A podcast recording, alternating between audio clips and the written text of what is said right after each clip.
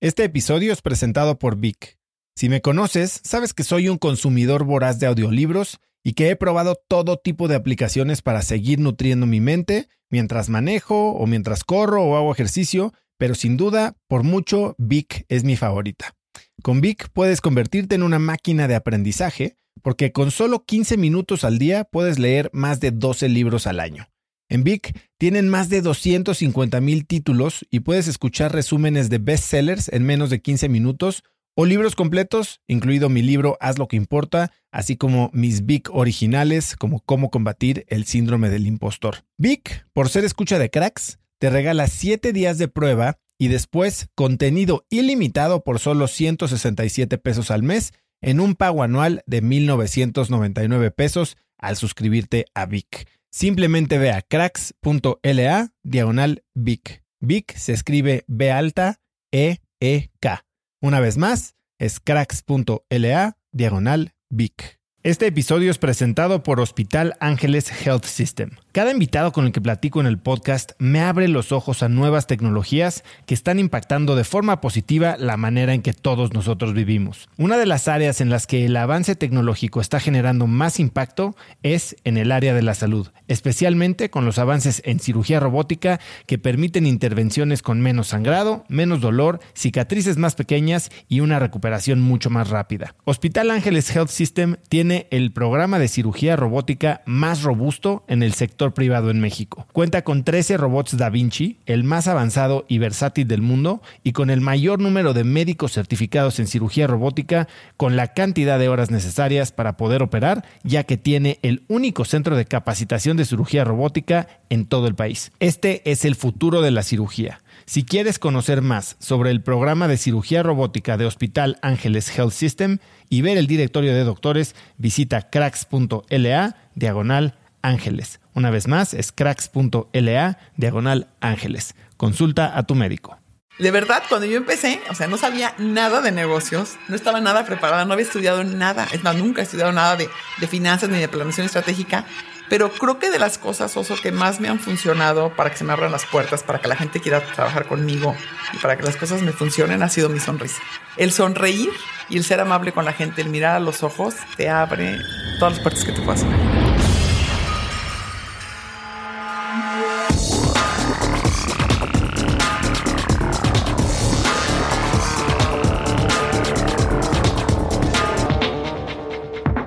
Hola y bienvenidos a un nuevo episodio de Cracks Podcast. Yo soy Oso Traba y entrevisto cada semana a las mentes más brillantes para dejarte algo único y práctico que puedas usar en tu vida diaria. Mi invitada de hoy es nada más y nada menos que Marisa Lazo. Puedes encontrarla en Instagram como arroba Marisa Lazo, con z, punto oficial. Desde 1992, Marisa es fundadora de la cadena de pastelerías Marisa, que es la cadena sin franquicias más grande de México con 93 sucursales, 60 de ellas en la misma ciudad, lo que la hace única en el mundo.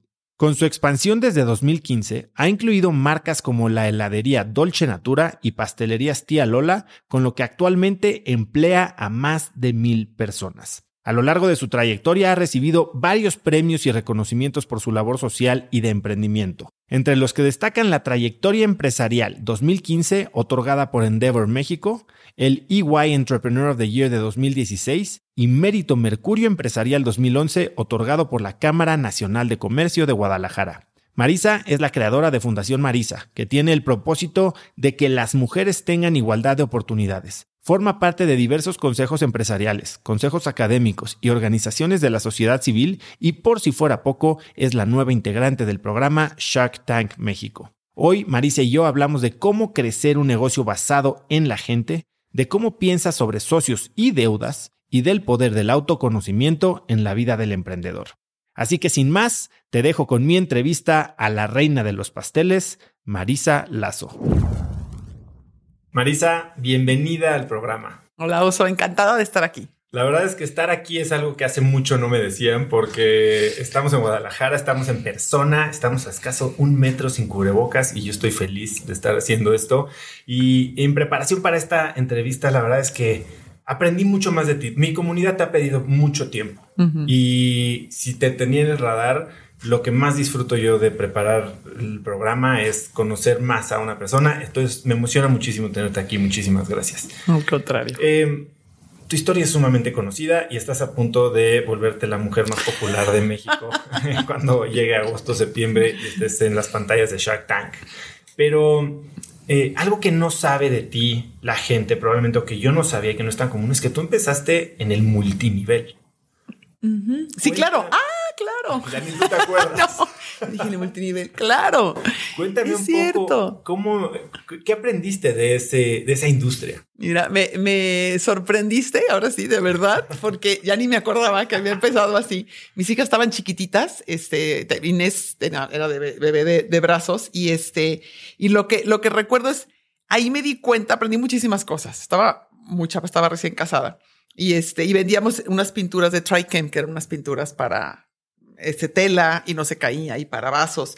Y entonces nunca en mi vida había vendido nada antes, nunca. Y me di cuenta que era buenísima para vender y para convencer a la gente. Y entonces me acuerdo que iba una prima hermana que iba conmigo y me acompañaba a veces.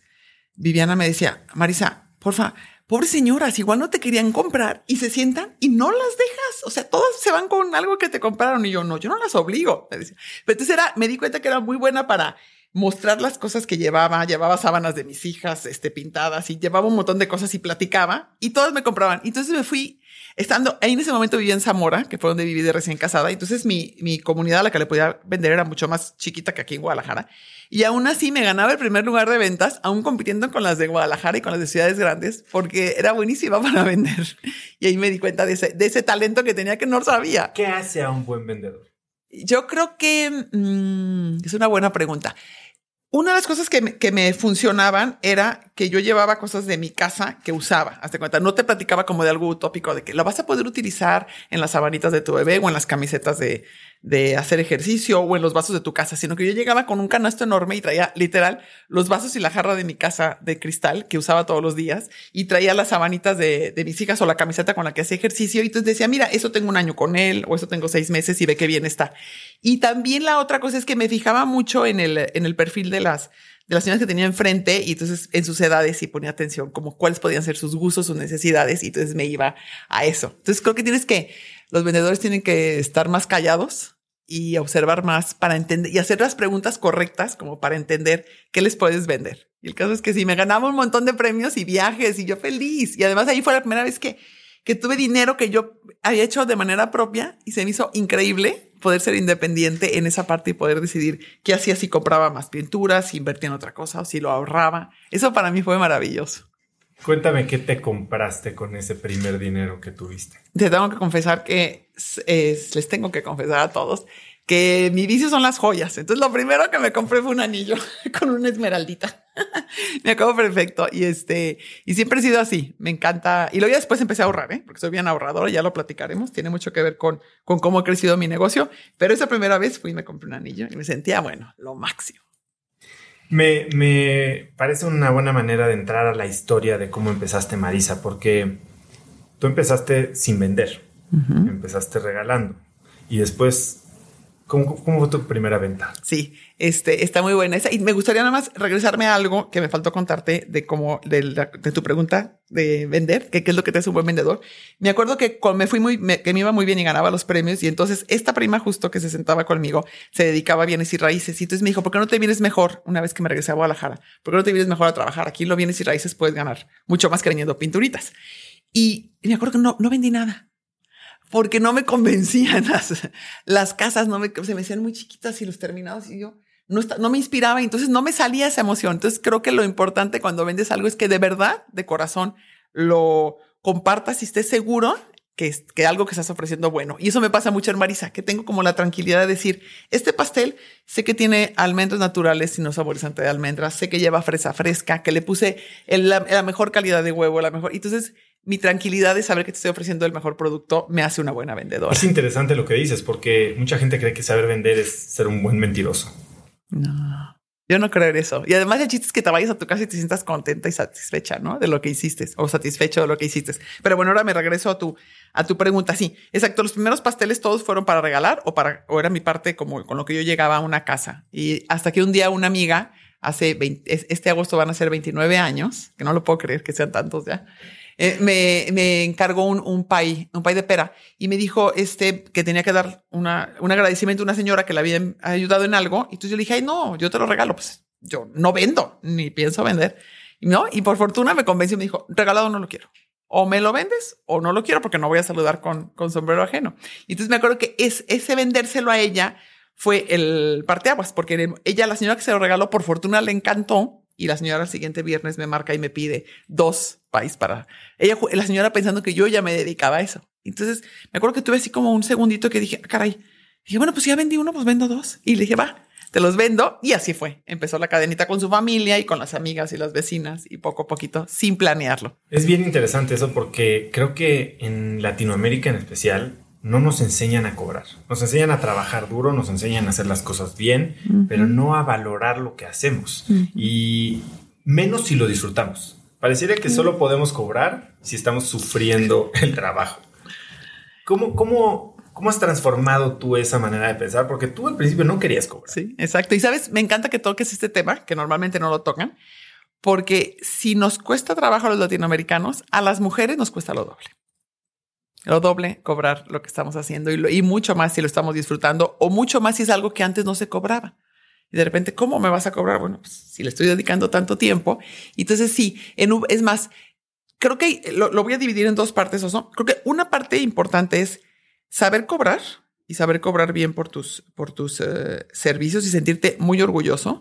Y la segunda es cuando, en mi caso, que es, pones precios que se van al público y que son los mismos. O sea, yo venda en en una tienda que está en Río Nilo, por ejemplo, que es una zona más B menos o algunas zonas C más, es el mismo precio que te toma en una tienda de Marisa este, en, A, en A ¿no? O sea, es el mismito precio en cualquier lado. Y este, entonces, lo que sí es importante es una vez que riges cómo vas a, vas a cotizar tus precios, yo me he fijado que la mayoría de las personas luego abusan un poco y entonces le suben eh, mucho de más y se cierran más su mercado a solamente ciertas personas que te pueden pagar esa cantidad. Entonces me voy a explicar. Yo desde que empecé a vender los pasteles, que ya me decidí, dije, bueno, ya los voy a cobrar. Eh, me acuerdo que le subía poquito a cada pastel. Dije, bueno, 20, 30 pesos me parece muy decente que eso gane. Y podría haberle subido 100 pesos y decía, no, mejor 20 o 30. Me parece una buena cantidad.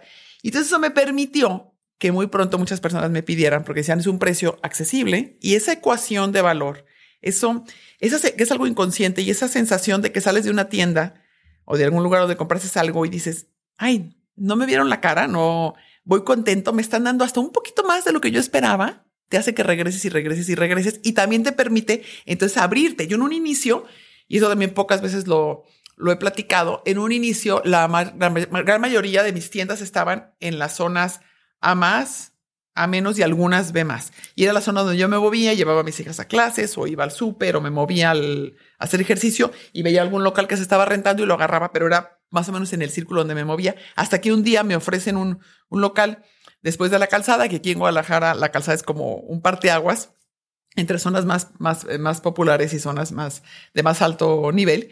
Y yo recuerdo que tenía la duda y dije, ay, tenía dos dudas muy grandes. Una, irá a pegar, o sea, lo irán a poder pagar y gustar.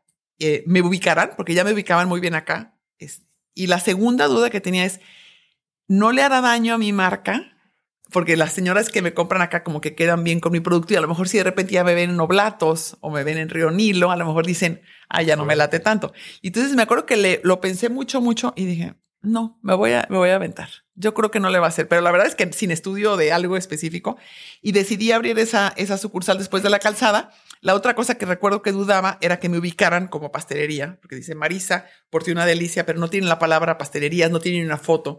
Y entonces recuerdo que con, em, con el señor que me hace los, con Alberto, que es quien me hace los letreros y me los ha hecho desde el inicio, los letreros de las sucursales, le dije, Alberto, a esta sí ponle la palabra pastelería abajo, porque no creo que me ubiquen. Y él me dijo, no, Marisa, si te van a ubicar. Si no te ubican, yo te regalo el letrero de pastelerías, pero confía en mí que no necesitas ponerlo. Y confía en él y funcionó perfecto. Y por supuesto que me ubicaron. Y hoy en día, porque después de ver eso, ya he abierto las últimas, la gran mayoría de esas zonas. Y te puedo decir, Oso, que dentro de mis mejores 20, 15 son de esa zona. Es impresionante. Qué interesante todo lo que tomas, porque creo lo que tocas, porque creo que es algo bien importante que muy pocos emprendedores o empresarios hacen con cuidado. Y ciertamente tú lo hiciste por, por inercia. Eh, piensa en Elon Musk. Él tiene muy claro que para conquistar el mercado de los autos global eléctricos, tuvo que empezar con un coche que costaba un cuarto millón de dólares, ¿no? El Tesla Roadster. Y después tenía perfectamente el plan del modelo S, el modelo X, después del modelo 3, y, y, cada vez está yéndose más hacia abajo del mercado, pero muy estratégicamente, cuidando también la exclusividad, porque otra, otra de las cosas que dicen es, primero conquista un nicho, y si puedes, un nicho aspiracional, porque es más difícil subir de precio que bajar de precio. Platicaba la semana pasada con tu coterráneo Arturo Lomelí de, Tequila Clase Azul y bueno, está vendiendo botellas pocas de 30 mil dólares, ¿no? Eh, y, su botella promedio también es un producto de lujo y él hablamos mucho de cómo mercadear productos de lujo y no creo que él esté interesado en vender productos populares. Entonces, al principio, 30 pesos es decente. ¿En base a qué? ¿Cómo, cómo estableces ese precio? Claro, claro, claro. Y te, voy a contestar, además de tu pregunta, te quiero decir, escuché, por supuesto, la grabación para que veas que sí te escucho y soy fan de tu podcast. Escuché la grabación, que es una historia espectacular y todas las enseñanzas que tiene con, con su marca de tequila es espectacular. Yo creo que tienes que decidir en qué, en qué área te vas a, este, a enfocar, ¿verdad? Y es muy difícil que tengas, eh, eh, es diferente la manera en que vas a ganar. Obviamente ahí tu margen es muchísimo más grande. Y yo siempre pensé, me sentí, fíjate que es, es muy buena tu pregunta porque a lo mejor nunca lo reflexioné como de una forma en que lo pudiera compartir, pero mi sensación era que tuviera un precio que pudiera comprarme una señora este, de una clase alta y que si llegaba después su chofer, que me pasaba muchas veces, el domingo a comprar el pastel para su casa también le alcanzara, que fuera un producto que me pudiera comprar todo el mundo. En un principio, en mismos puntos de venta que tenía en las zonas más, más altas de la ciudad, pero de eso fue justo que no cerré la, la idea, fue justo lo que me permitió abrir en Oblatos y abrir en, en después de la calzada y abrir en Río Nilo, que mi precio es un precio competitivo. Y entonces mi, mi idea fue siempre, si solo le vendo la pirámide, a la, punta la pirámide, pues me va a topar a cierta cantidad que puedo vender. En cambio, si le vendo hasta la base, pues me pueden comprar un muchísimo más grande número de personas. Y también creo que depende con tus preguntas eh, y con los ejemplos que pones de Elon Musk, que también depende qué estás vendiendo. Yo estoy vendiendo pasteles y el pastel lo usan todas las familias para festejar. O sea, no importa dónde vivas, cuál sea la profesión de tu papá, qué se dedica a la familia, siempre celebras con un pastel, ¿no? Entonces yo pensé que sea un pastel que pueda comprar todo el mundo, que se lo pueda llevar y que no sea un abuso en el precio, ¿no? Y entonces, y recuerdo mi mamá tiene un dispensario en el, en el Cerro del Cuatro, en, en Polanquito, y ella siempre se ha dedicado a ayudar a los demás. Y recuerdo que ella me decía mucho, sí, que sea un producto que te pueda comprar todo el mundo, Marisa, que no, porque no, que no abuses, porque a veces sí veías que otros productos de, de, pastelería o de fiestas de 15 años estaban muy, muy altos y la gente se drogaba por un tiempo. Y entonces ese tipo de cosas decíamos, decía mi mamá, no, tú no, sé tú no seas así, que sea un producto que te pueda pagar todo el mundo. Entonces, un poquito por ahí con esa idea. Y este, y entonces, bueno, ¿qué, qué es lo justo? E, es que dependerá, porque si eres algo tan exclusivo como, como este tequila mm, clase azul, pues obviamente trae escucharon toda su historia, todo lo que hay atrás de la cerámica, pues lo vale, ¿no? Lo mío es diferente, es un empaque de cartón, no tiene, no tiene algo tan, tan exclusivo, pero creo que ambos, es más, estamos juntos, yo los conozco y estamos juntos en una organización de empresarios y ambos somos exitosos en nuestra, en, cada área, ¿no? Lo importante es que sepas a qué le tiras y que no te muevas de ahí y que no te dejes convencer. Porque siempre hay gente que te va a decir, Marisa, ¿por qué no? Igual a ellos les han de decir, ¿por qué no vendes mejor como todo mundo el tequila más barato? Y a ellos me encantó que se sostuvieron. No, eso es lo que queremos hacer. Igual a mí me dicen mil cosas. ¿Por qué no vendes pasteles de 15 años, de bodas? ¿Por qué no haces catering en las, en las bodas? ¿Por qué no pones cafetería donde tengan sillitas? Entonces creo que algo bien importante, y lo puedes ver y tú que has entrevistado a tanta gente, es confiar en ti y en tu intuición y no dejarte llevar por la presión de los demás. Quiero, quiero guardar esta conversación para un poquito más adelante porque sí lo hablas mucho, ¿no? Como acalla las voces de afuera y confía en tu voz interior. Creo que hay mucho valor en eso, pero no es una respuesta como nada en el mundo absoluta. Pero antes de llegar ahí, creo que todavía puede haber mucha gente que, ok, ya entendieron, Marisa hace pasteles y Marisa es una gran empresaria. Pero vamos a darnos el, resumen de cinco minutos. ¿Cómo empezaste? Empezaste en tu cochera vendiendo dos pasteles de, pera eh, o con almendras, entiendo. ¿Y dónde estás hoy? Ok, buenísimo. Entonces, en cinco minutos. Lo que tú quieras, pero. que tengo que pensar muy bien para, porque soy súper rollera. Y es una historia larga. Pero bueno, sí, le vendo estos pasteles a la señora y entonces empiezo con el horno de mi casa, o sea, literal, el hornito y la batidora chiquitita, una verde, Osterizer que no se detenía sola, me acuerdo perfecto, y este, la tenía que parar para echar los, los huevos. Entonces mis primeros ahorros fue para comprar una, una KitchenAid que me tomó como cuatro meses de ahorros poder comprar una batidora eh, beige, me acuerdo, de KitchenAid. Y entonces, este, y así fue como fui creciendo. Luego invadí mi cochera y puse hornos en la cochera le ponía un murito y me estacionaba un poco más atrás y luego otro horno. Llegué a tener tres hornos en la, en la cochera y luego iba y compraba refrigerador. todos mis ahorros, así como esa primera vez me compré un anillo, después ya no me compré nada. Todo, me compraba refrigeradores que iba a Río Nilo donde los tienen, este, que los pintan ya usados y me los llevaba porque no me alcanzaba para refris nuevos. Y con que es igual. Y me los tenía que dejar este, abiertos como dos semanas porque les metía los pasteles y luego sabían a tinder y a, pintura porque estaban pintados. Y este, entonces así fui invadiendo la, la, casa y la cochera por cinco años. Y lo único que hacía era poner una etiquetita que decía Marisa Lazo con el teléfono de mi casa y punto. Y compraba, es más, me acuerdo muy bien y este, cuando compré mi primera caja, justo el otro día recordaba con Gustavo y te platico esta historia que te va, que te va a encantar. Gustavo es la persona que me vende los huevos. Entonces él me vendió la primera caja de 360 huevos. Son las cajas grandes que es la, medida este, estándar, ¿no? ¿Cuántos huevos le compras hoy al mes? 600 mil. Entre 600 y 650 mil huevos, sí. Y justo, este, me acuerdo que me asomaba a la caja y dice, se me van a echar a perder los huevos porque no me los sacaba, era muchísimo 360 huevos, ¿no? Y entonces lo padre de esta historia es que Gus y yo hemos crecido juntos. Entonces Gus cuando iba a mi casa tenía una camioneta chiquitita. Hoy tiene un camionetón, tiene gente que trabaja para él. Y el otro día, este, justo para el 10 de mayo, que era un, en un, cayó un domingo, estaba dando vuelta por, por el almacén y me encontré a Gus bajando los, los, huevos. Y le digo, Gus, hola, lo saludé con muchísimo cariño, usted mucho cariño. Y este, y se emociona de verme porque hace mucho que no nos veíamos, se baja de su camioneta y digo, ¿qué trabajador eres? Aquí estás en domingo, bajando tú personalmente los huevos que necesito yo para el día. Y entonces me dice, no, no, no tengo palabras para agradecerle. Mis hijas fueron las dos a universidad privada. Una está estudiando ya su maestría en Canadá y la, y la otra es, este, creo que también estaba estudiando un diplomado, pero lo más impresionante fue él con los ojos rasos. Yo también, yo soy súper chillón. Entonces yo lloraba con él, abrazados los dos, de la emoción de esa primera caja de huevos y que él pudo crecer conmigo. Eso es lo que más alegría me da. O sea, no me da tanta alegría el saber si tengo tanto dinero en el banco o si vamos a poder comprar un terreno para crecer la planta. Estas historias, esto es lo que yo digo, esto es lo que valió la pena.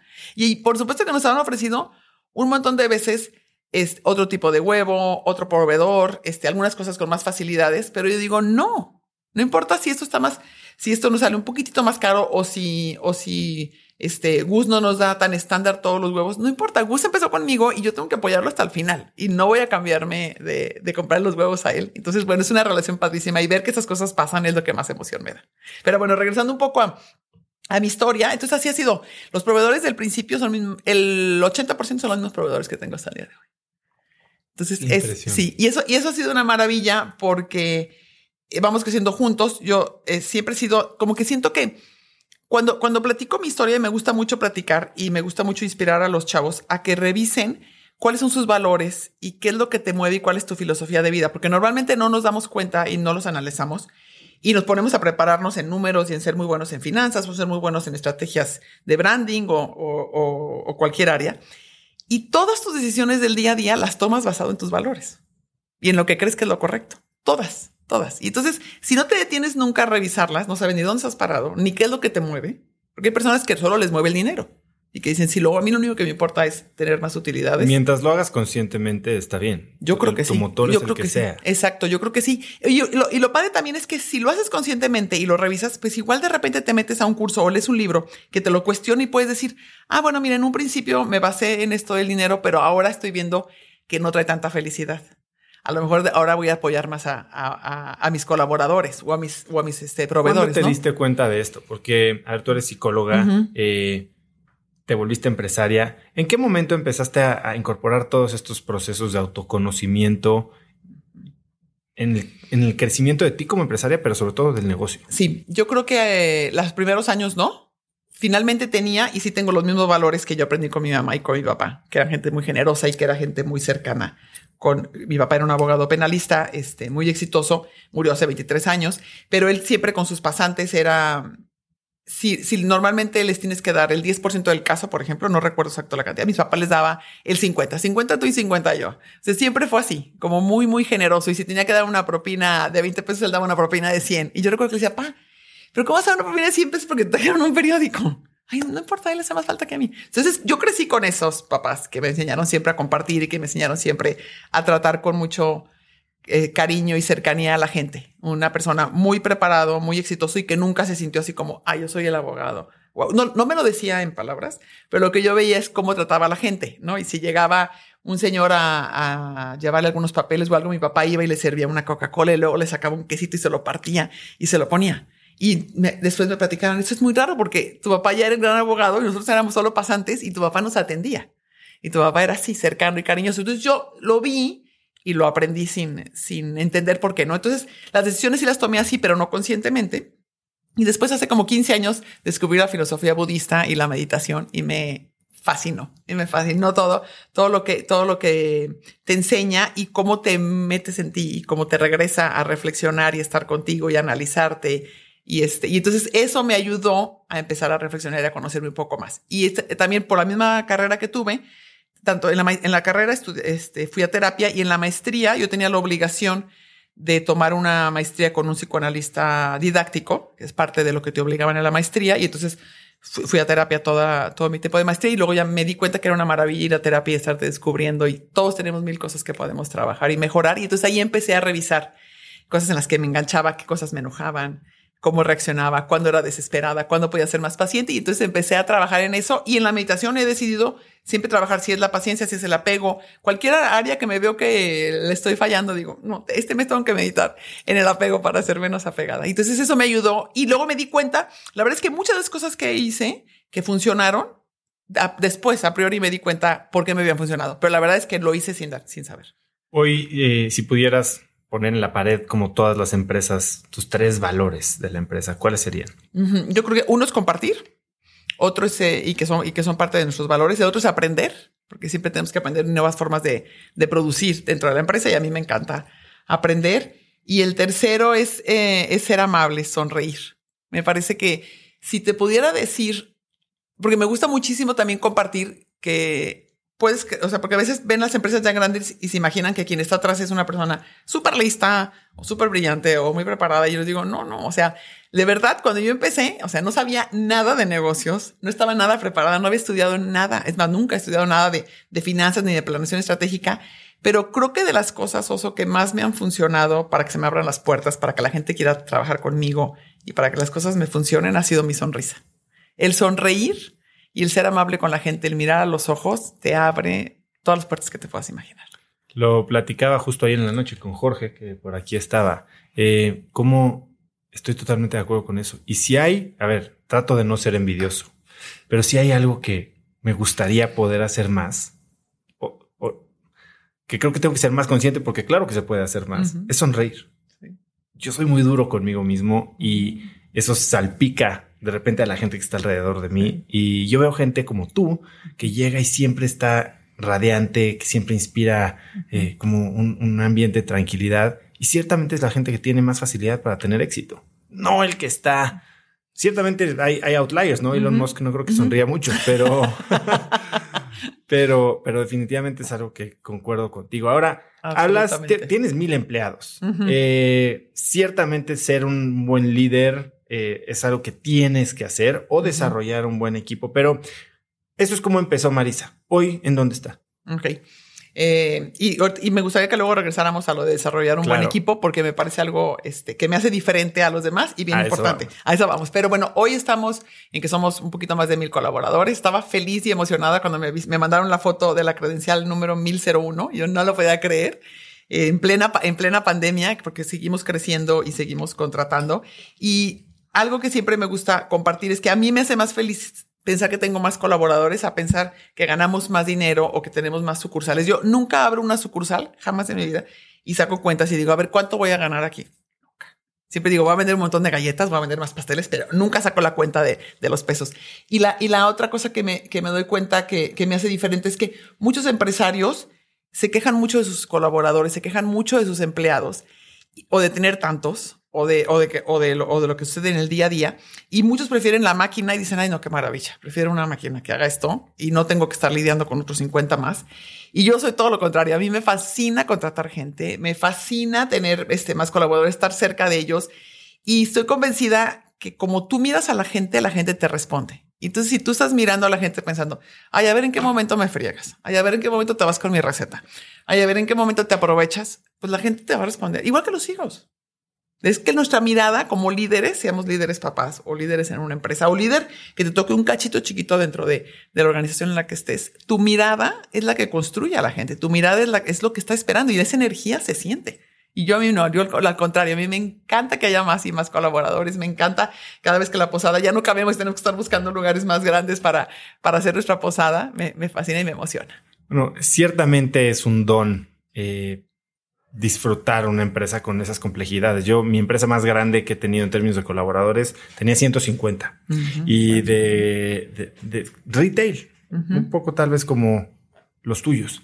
Y las historias que te topas en, cómo vive eh, eh, esas personas. Eh, un día me acuerdo que se había desbordado el canal de aguas negras en, cerca de la casa de uno de varios de ellos. O sea, es muy difícil, ¿no? Y ciertamente cada persona trae un nivel de complejidad eh, incrementar a la organización. Así que yo, yo entiendo lo difícil que es y admiro lo que estás haciendo. Gracias. Y sabes que solamente quiero sumar un poquito a, lo que estás diciendo.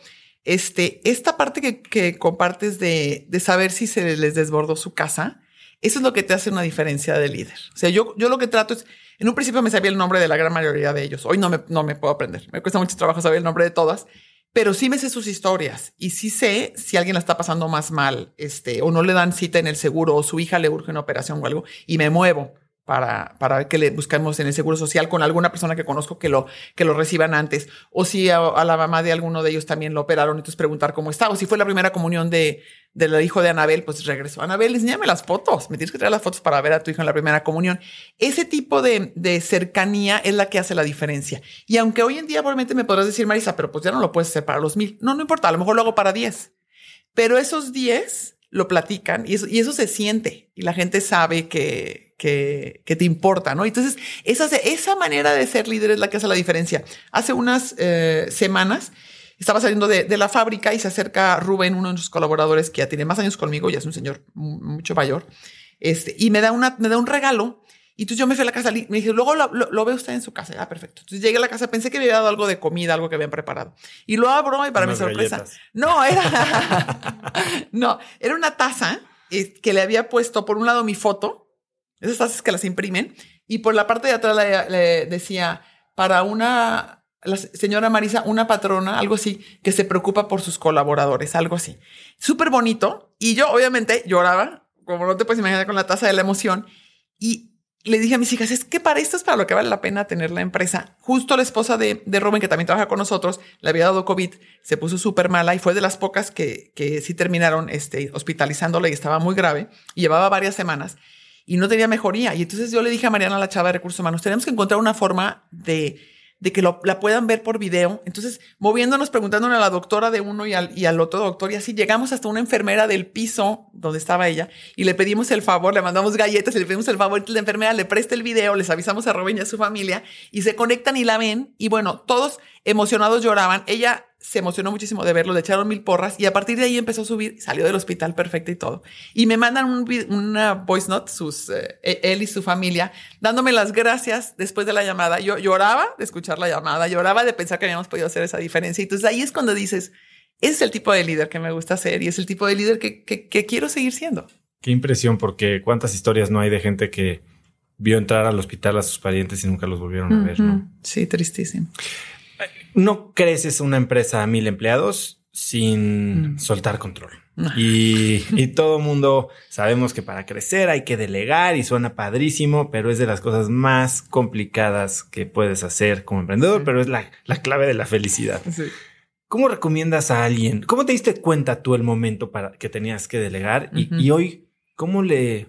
Porque estás a punto de, de entrar a un mundo de... Y, ya eres una gran mentora, pero estás a punto de entrar a un mundo en el que tu consejo pesa. Sí. Entonces, ¿cómo le recomiendas a alguien delegar. Sí, claro, y tocas un punto central, Oso, porque si no delegas de verdad, no puedes crecer. Y si no confías en la gente, no puedes crecer. Te voy a contestar como me la preguntas. Es tú primero cómo me di cuenta y cuándo y cómo me ha funcionado, ¿no? Primero en un inicio yo hacía todo, o sea, hacía los pasteles, iba por la materia prima, me acuerdo en mi camioneta, iba por el saco de harina y me pesaban la camioneta y luego me subía en el saco, iba por este, por la fruta, por todo y luego iba y pagaba todo lo hacía yo. Y de repente empezamos a, crecer un poco más y me di cuenta que ya no me alcanzaba el tiempo. Entonces lo primero que decidí fue, ¿qué puedo soltar que no, que no haga una gran diferencia en la empresa? ¿no? Y entonces tenía a, a Sor, que siempre me, encanta platicar la historia de Zoraida, que era la nana de mis hijas, que empezó con, conmigo. Sor cuando llegó no tenía ni la secundaria terminada, mis hijas estaban chiquititas, y ella, pero es una chava súper, súper, ahora es una señora súper, súper lista, súper inteligente, que no había tenido las oportunidades que había tenido yo de prepararme, de viajar. Y este, pero en cuanto le dije, Sor, termina tu secundaria, la terminó, termina tu prepa, se puso a hacer su prepa y luego después empezó con cursos de primeros auxilios, por si alguien se nos quemaba, cursos de recursos humanos para empezar a contratar gente. Y entonces empecé a ver que todo lo que lo, era una esponja que iba aprendiendo todo maravillosamente bien y que siempre me daba mucho mejores resultados de los que yo esperaba. Entonces, eh, juntas fuimos, fuimos creciendo y entonces a Sor fue la primera persona que le, que le delegué, ¿no? Entonces le dije, a ver, Sor, ayúdame un poco tú con el manejo de, del personal aquí en la producción, ¿no? Porque no me daba, no me daba el tiempo para, para, para estar creciendo tanto el negocio, ver sucursales, etcétera, y también la producción. Entonces dije, ayúdame un poquito. Y, me acuerdo que muy linda, este, regresaba a mi oficina y me decía, es que no me obedecen, nadie me obedece, porque Sor había crecido, muchos de ahí eran sus primos o su cuñada, este, la conocían y además había estado en su mismo nivel y es muy difícil que de repente te conviertas en jefe. Y entonces, eh, volviendo a esto de la mirada, yo me acuerdo que yo le decía, Sor, yo te conozco, eres listísima y claro que puedes. Y entonces yo viéndola hacia los ojos le decía, estoy segura que vas a poder, que te costó trabajo ahorita, pero eres mejor que yo. Vas a ver. Y entonces la pobre ahora me confiesa que se salía de mi oficina y decía, bueno, pues ni modo que le quede mal, ¿verdad? Ya me dijo, y si ella confía más que yo en mí misma, pues le tengo que, que demostrar. Entonces regresaba y por supuesto le tomó tiempo, pero hoy en día quisiera que la vieras. Es una super líder que estudió ya, es cinta negra en Lean Six Sigma Producción. Tiene 550 personas a su, a cargo, que son los que hacen todos los pasteles y las, y las galletas. Y es mi brazo derecho más importante o uno de los más importantes en la, en la empresa. Todo el tiempo está innovando eh, nos sorprende, nos sorprende a mi hija y a mí todas las cosas que, que hacen. Entonces, como ella, así fui. O sea, delegué ahí y dije, ay, qué rico. Y luego delegué un poquito al principio, pues obviamente yo decoraba todo. Y ahora, justo el otro día les platicaba a, una cuñada que estaba y su hermano que estaban en la fábrica y tengo una pared llena de fotos que me han tomado en los periódicos y, les platicaba la primera foto que me tomaron, la segunda, veo el pastel y me da pena. Digo, ¿cómo? Estaban súper bajitos y medio chuequitos. Y entonces, qué bueno que delegué, porque ahora lo hacen mucho mejor que yo. Entonces tienes que confiar en que tienes que bajarle a tu ego, ser más humilde y entender que, que la gente lo, lo, puede hacer mucho mejor que tú, pero también tienes que dar las herramientas para hacerlo. ¿eh? Eso, es bien importante. Sí, es... Ah, porque, porque un no, hombre, sí, tú puedes, eres eres súper fregona, llégale, no es suficiente. Claro. ¿Qué, qué, cómo, ¿Qué procesos de desarrollo de personal, de coaching, de retroalimentación, porque sé que hablas mucho de, dar retroalimentación efectiva, implementaste que te permitieron desarrollar estos líderes? Sí, porque una cosa es decir, y, otra cosa es que sepan cómo, ¿no? o que les des las herramientas o que seas tú el líder que les puede ayudar a hacerlo. Por supuesto, por supuesto, es muy buena pregunta. Porque primero tienes que seleccionarlos en función de sus valores y que, y que sientas clic y también que trabajes a gusto, ¿eh? Porque hay personas con las que dices no me caen y la verdad es que no se puede. O sea, hay, hay como caracteres con los que no te entiendes. Entonces tienes que escoger gente con la que te gusta trabajar, gente que tiene tus valores, porque los valores, no sé, eso sí no se los puedes enseñar. O sea, eso sí los tienen que traer. Las ganas de aprender, la humildad, la sencillez, el compromiso, la honestidad. Entonces, este, este, de valores los, los, los, los, tienen que traer. Y entonces yo recuerdo, fueron como dos etapas. En una primera no tenía tanto este presupuesto como para tener, darles cursos este, sobre estas herramientas que podían servirles para, para ser mejores líderes. Y entonces era yo la que los tenía muy cerca de mí. Y yo decía, bueno, pues que aprendan conmigo. Y entonces Sor y, y Mude, Isidro, Flor, Tere, las, los primeros que tenía, era, véanme cómo hago las cosas y véanme cómo respeto yo mi palabra y si quedé con un proveedor de pagarle los 15 días o a los 10 días se la voy a pagar y no voy a retrasarme y no me voy a financiar con su dinero. O si quedé, cualquier cosa que yo decía, siempre la, la, respetaba, ¿no? Entonces ese tipo de cosas lo fueron aprendiendo.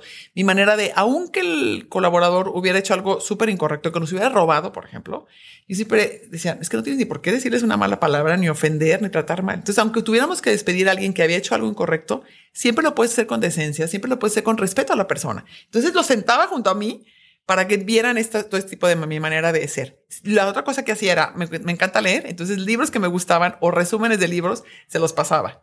No había podcast en ese entonces, si no les hubiera dicho que escucharan tu podcast, obvio, y muchos otros, pero no había en ese entonces. Entonces les daba copias de libros, les este, los invitaba a alguna que otra conferencia o llegando les platicaba de lo que había escuchado.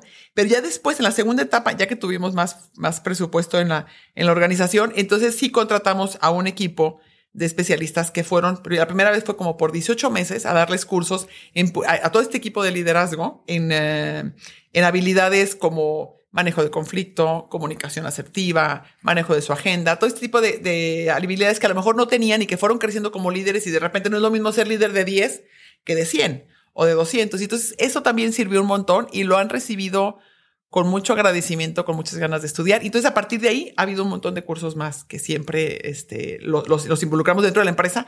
Y hoy en día lo que quieran estudiar, la empresa se los paga. O sea, lo que quieran de carrera, maestría, este, eh, ¿cómo se llama? Diplomado, lo que quieran, se los pagamos felices y no les decimos, ay, pero tienes que firmarme que te quedas tres años para nada. Que ellos salgan preparados. Si se van a otro lado, pues se van a ir siendo mejores personas. Normalmente no se van, este, por fortuna, este equipo de liderazgo tiene conmigo los mismos, mismos más de 10 años. Es impresionante. Y bueno, Sor tiene veintitantos años conmigo y muchos 15, 18. Y justo, justo esos asesores de Lean Six Sigma, cuando los volvimos a contratar el año pasado para la planta nueva de construcción. Y cuando llegó me dijo, Marisa, es rarísimo que llegue una empresa siete años después y me encuentre al mismo equipo de liderazgo y tú no has cambiado a nadie. Todos siguen los mismos. Y yo creo que mucho tiene que ver con eso, con que crecimos juntos, con que solté, con que confié, con que les di las herramientas para crecer. Y este, y, cerraría diciéndote algo que aprendió con el tiempo, y es que tienes que crear una cultura en la cual se puedan equivocar y una cultura en la cual se vale experimentar y para hacerlo tienes primero que empezar tú por reconocer como líder cuando te equivocaste. Sea, a mí hace como cuatro o cinco años me, me, tomó, me, tomé una decisión equivocada de unos, eh, unos asesores y unas cosas de sistema que metí sin preguntarle a nadie. Fue un fiasco y puso en súper estrés a la empresa. Y entonces el día que yo me senté frente a todos ellos y les dije, oiga, les quiero pedir una disculpa. Aquí la del error fui yo. Qué tonta que no lo senté y les pregunté. No lo vuelvo a hacer, no vuelvo a tomar ninguna decisión sola. Este, mi culpa. Y ahí como que dijeron, ah, pues si ella dijo y se puede equivocar, pues también nos podemos. Entonces tienes que permitir también que se equivoquen sin, porque si hay muchas maneras de soltar. Pero puedes, dices que te suelto, pero te estoy controlando todo. Y el chiste es que sueltes. Y por último, algo que me funcionó también fue que me involucré en una, en una organización de empresarios que es a nivel internacional y que me gustó mucho participar en Latinoamérica. Y entonces me tocó estar viajando y ir a muchos cursos que me gusta estudiar.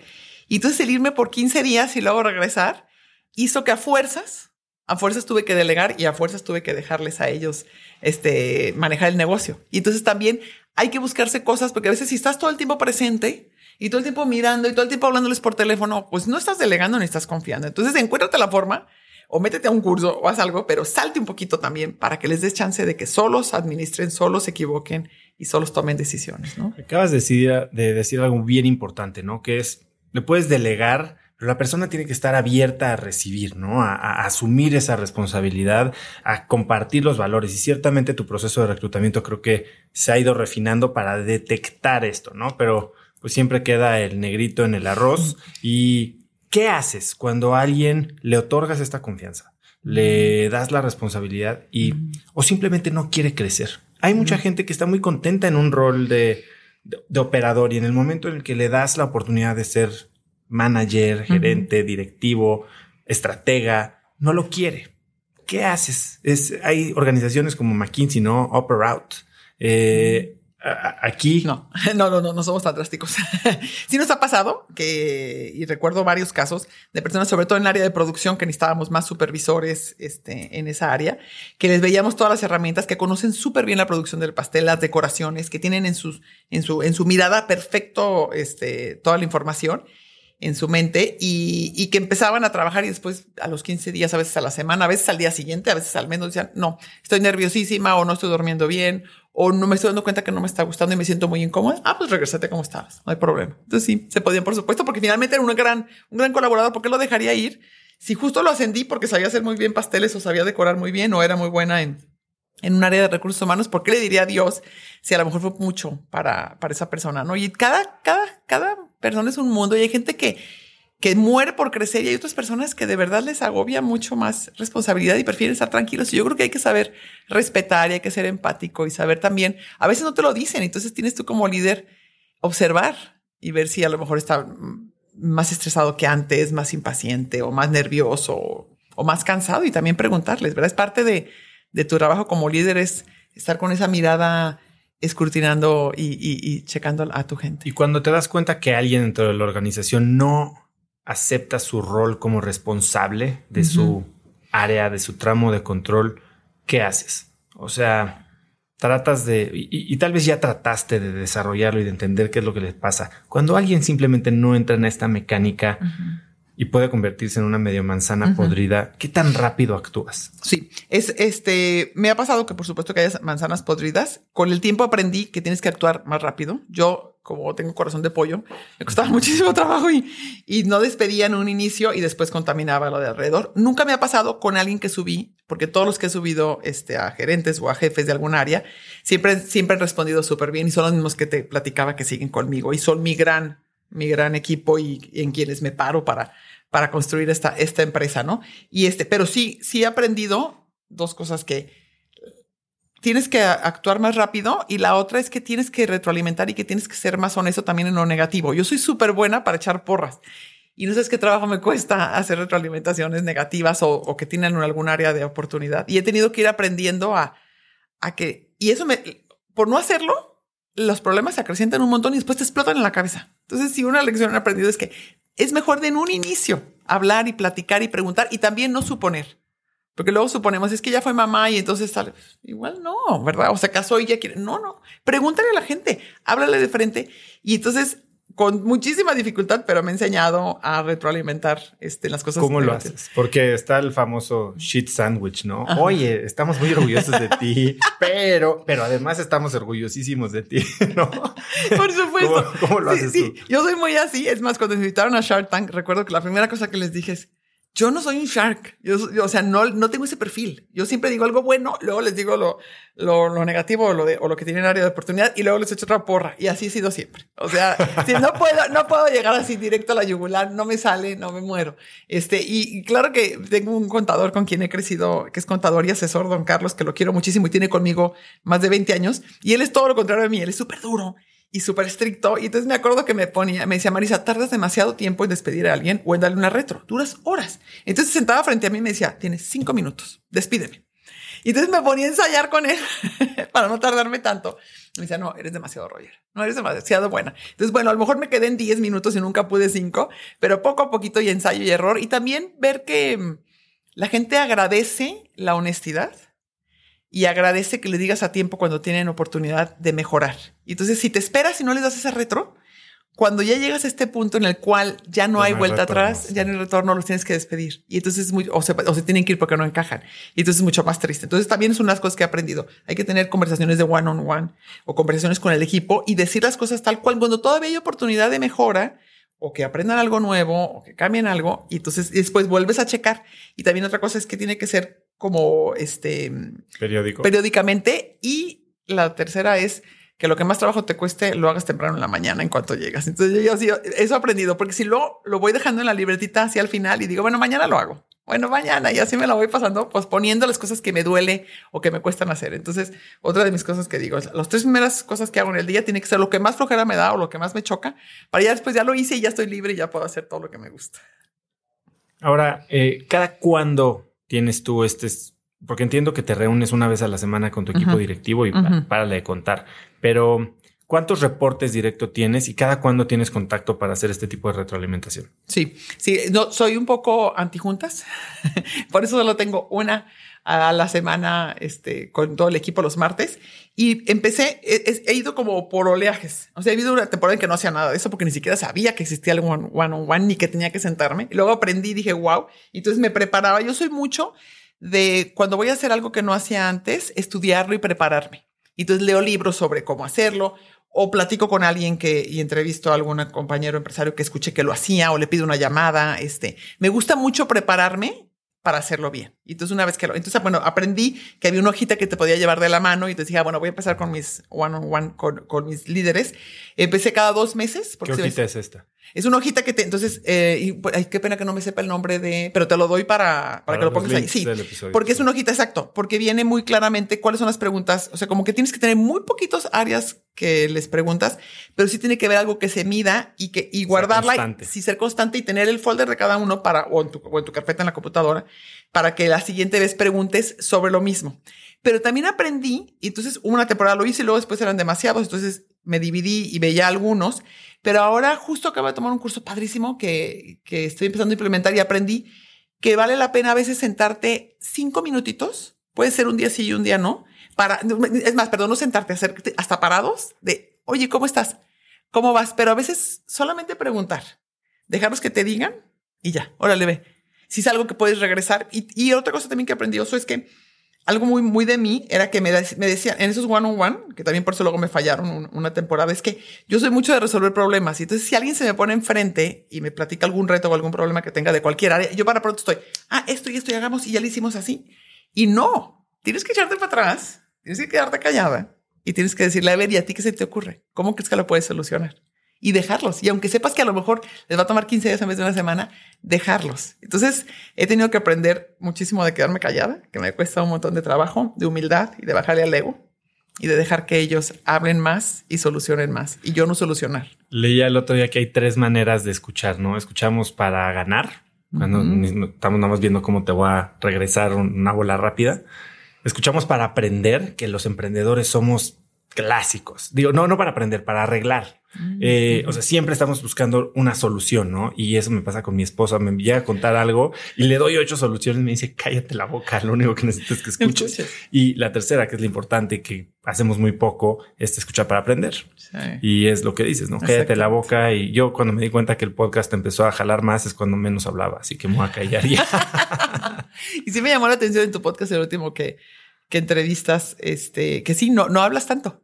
Dejas, tienes una manera de hacer preguntas y dejar que el otro. Entonces, eso es parte de ser un buen líder, hacer las preguntas adecuadas y quedarte callado, ¿no? Ahora que preguntarle a mi equipo si como afuera, como adentro, ¿no?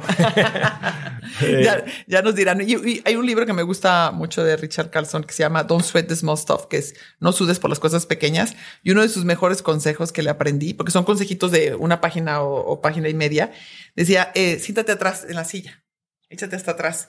Porque normalmente estamos escuchando sentados en la orillita y estoy esperando que termines tú para decirte y refutarte y te estoy escuchando con mis ideas que estoy elaborando y dice, no, échate para atrás y no pienses, nada más escucha y, es la manera como puedes realmente aprender o hacer sentir bien a una esposa, a una pareja o a un hijo que solo quiere desahogarse y no que le solucionemos todo. Pero no pues, estás en guardia. Ajá, ajá. Ahora, eh, hablábamos al inicio que tú tienes una manera de operar muy sui generis, ¿no? Eh, una junta a la semana, eh, pues cero planning. Has dicho que tienes cero. Eh, dijiste que cuando abres una nueva sucursal no tienes un plan de cuándo vas a recuperar la inversión. ¿Cómo logras crecer teniendo esto? Entiendo entiendo la lógica. Entiendo y me encanta porque lo vivo yo en carne propia y lo platico varias veces con mi equipo y, y, cuando se me olvida empiezo a sufrir. ¿Por qué? Porque creo que cuando te fijas metas y estás con objetivos, empiezas a, a pensar desde la expectativa y entonces empiezas a qué es lo que me falta para llegar a esta meta y entonces dejas de valorar tal vez un poco lo bueno, pero por otro lado tal vez pierdes el control. Eh, Cuéntame un poco cómo concilias estas dos maneras. Claro, y con tu manera de, de, exponerlo es exactamente como, como normalmente se ve. Yo, como soy psicóloga y mi maestría es en psicoterapia psicoanalítica, o sea, nada que ver con los negocios, pues nunca aprendí a hacer planeación estratégica, pero pude haber contratado a unos asesores que me enseñaran. Pero me di cuenta de varias cosas, Oso. Una es, cuando tienes un plan estratégico y tienes un número, todos tienen un bottom line y tienes que llegar a eso. Y eso te genera muchísimo estrés. Porque igual tu bottom line es 9% de crecimiento o 8 y a lo mejor hiciste 7.5 y no le llegaste si estás triste cuando 7.5 es buenísimo. Entonces yo nunca pongo, es más, hay años que crezco, abrimos 10 o 12 sucursales, hay años que abrimos 4.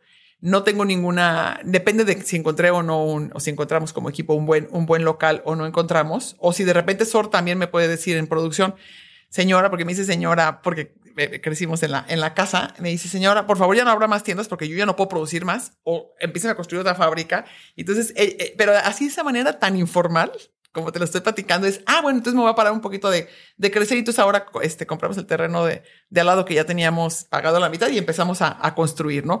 Y entonces creo que mucho de lo que me ha llevado a hacerlo así es disfrutar más el proceso, disfrutar más con cualquier tipo de logro. Claro, siempre soy muy, así como soy tan laxa en esto, soy súper exigente en la calidad, en los ingredientes, en los procesos. En eso no le, en eso no le, no le fallamos a nada y no le bajamos la guardia pero no tengo esa expectativa y ese número que me puede tensionar. Y también igual cuando, cuando construí mi primera fabriquita después de abrir Golfo de Cortés, la siguiente tienda, la de Américas, sí busqué una tienda, ya no cabía en mi casa, ya no cabía en la cochera. Y dije, no, pues ya no hay manera de meter más hornos. Entonces busqué un local que tuviera en la parte de atrás más espacio y monté una primera fabriquita y la, me acuerdo que forré de, de azulejo las paredes para poderlas lavar muy bien hice una planta de, eh, montamos una cámara de refrigeración y etcétera. Y recuerdo que uno de mis amigos empresarios me decía, Marisa, ¿y en cuánto tiempo lo vas a recuperar la inversión? Y yo, no sé. No, no, no, no puedes construir, no puedes arrancarte e invertir todos tus ahorros si no sabes cuándo lo vas a recuperar.